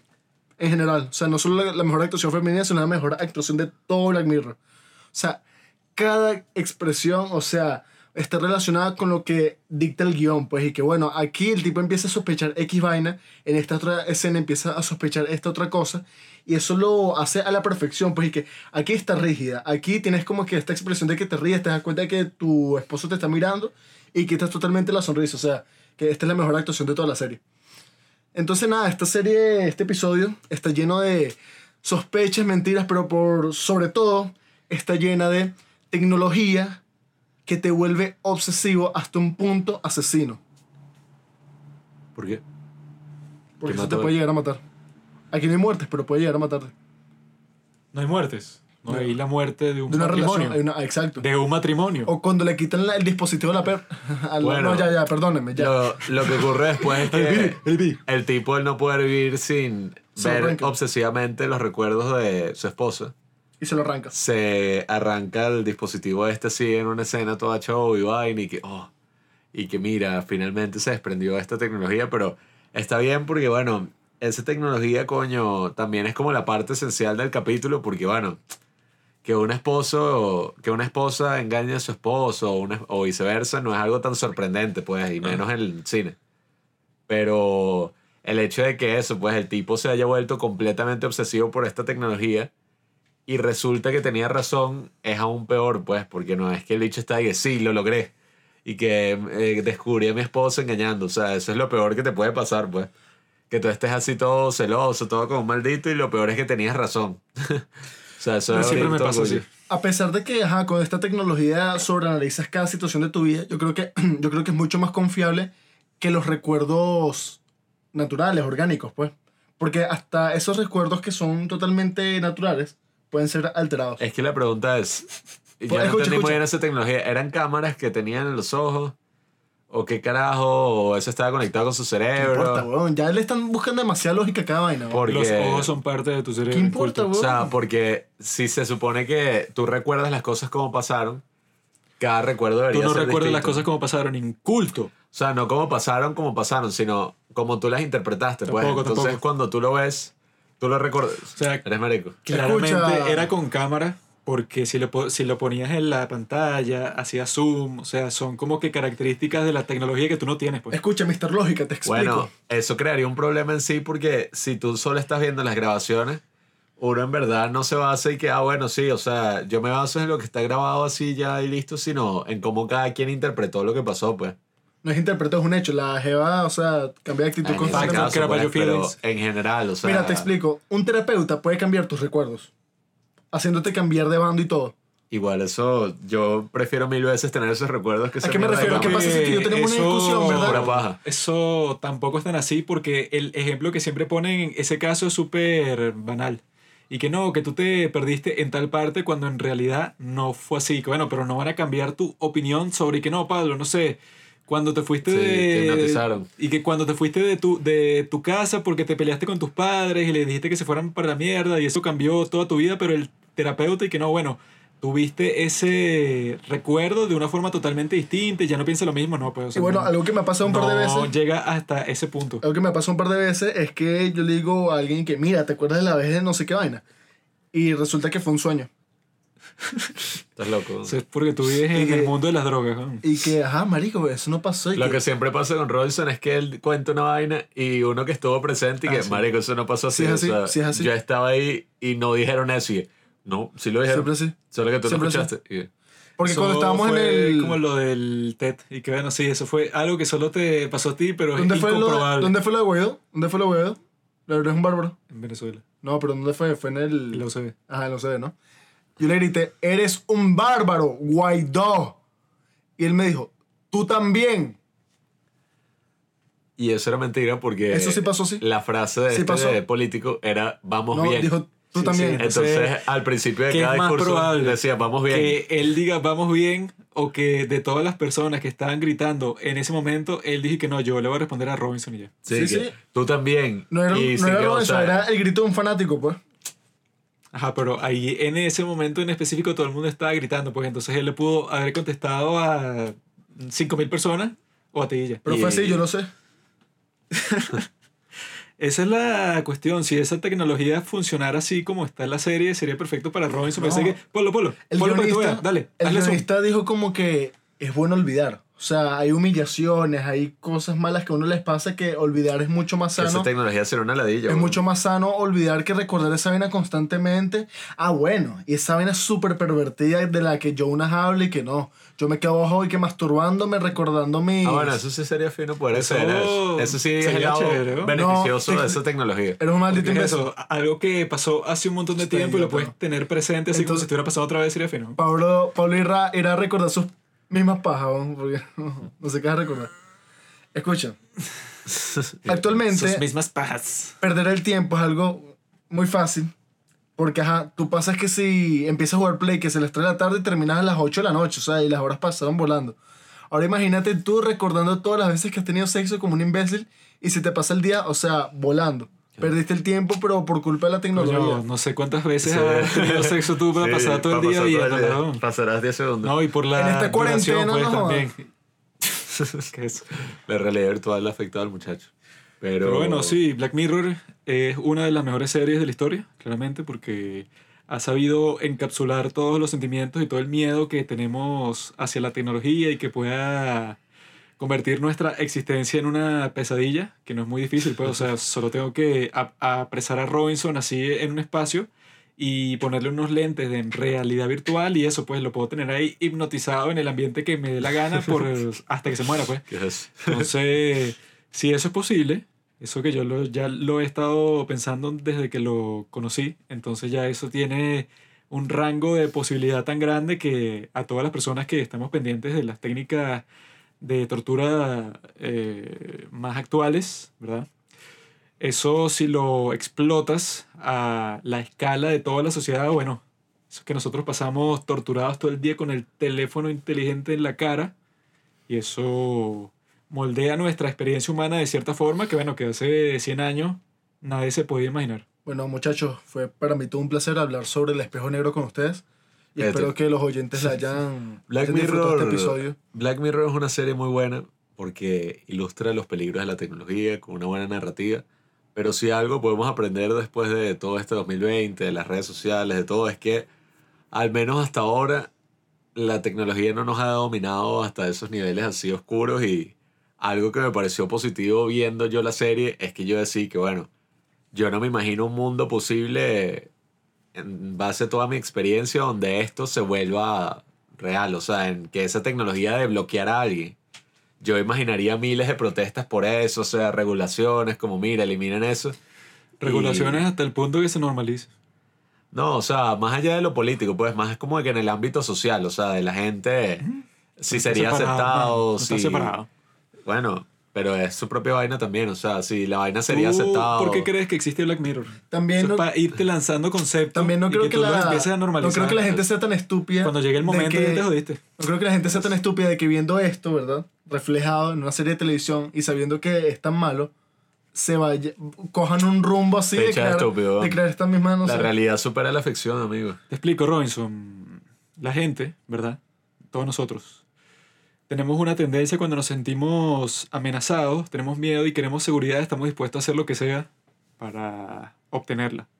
Así sea destruir nuestra libertad para siempre, que fue lo que pasó en el 2020. y que bueno, vamos a destruir nuestra libertad, todos nuestros derechos, eso, todo, todo lo que está en la Bill of Rights. Vamos a pasarlo por el, por el destructor de papeles para siempre, solo para que no me dé una gripe, la cual tiene un porcentaje de, de mortalidad de un 0,000000003%. Entonces, si eso pasó con el COVID, imagínate otra emergencia un poquito más grave. Y eso significa que la gente va a estar dispuesta a hacer lo que sea, como te muestran en, ¿cómo se llama? Children of Men, para que sea que, bueno, ya no tengo libertad para hacer absolutamente nada, pero por lo menos sigo vivo. Solo que están buscando muchos no cobardes miedo, hoy en día. no tengan miedo, amigos, porque que esa es la gran toda- herramienta de control. Toda la maquinaria de los medios está puesta ahí para que todo el mundo tenga furia y miedo como las emociones principales que do- dominan tu conducta. Todos, CNN, MSNBC, Fox News. ABC, todas esas cuestiones están hechas para que, bueno, tú respondas a que siempre tengas miedo, siempre quieras más autoridad para el gobierno y menos derechos para ti personalmente. Si todo el mundo fuera como Juanqui, la gente saliera a la calle sin mascarilla. Así que no sean Sí, como ¿verdad? Juanqui porque se van a enfermar. Ay, mira, este salió. Este cree que el COVID surgió así porque sí, pues. O sea, vean que no Black fue. Vean, Que no salió de un laboratorio, sino que. vean los primeros capítulos está por de Black ahí Mirror, lanzado y ya. la primera y la segunda temporada, véanlos, revéanlos. Si quieren ver la tercera, bueno, pueden ver hasta la tercera. No les recomiendo mucho la cuarta ni la. Creo que hay quinta, ¿no? La quinta fue la mierda esta de Hannah Montana. Pero sí, es una buena serie overall sobre todas las otras cosas. Analiza muchas buenas cosas. Y bueno, Charlie Brooker, yo creo que en verdad lo que necesita es un pequeño descanso. Hacer otros proyectos que no sean Black Mirror y, y que cerremos ya la serie. necesita volver al periodismo y que no comente más nada en toda su vida. Dejemos la serie ahí en ese lugar donde está. Vean White Christmas, The Entire History of You. y Nosedive y díganos qué opinan en los comentarios de los padres del cine. Gracias por escuchar Los Padres del Cine. Síguenos en Instagram en arroba los padres del cine para enterarte de los nuevos capítulos que iremos estrenando. Puedes escucharnos en Apple Podcasts, Spotify, Google Podcasts y en todas las aplicaciones en las que puedas descargar podcast.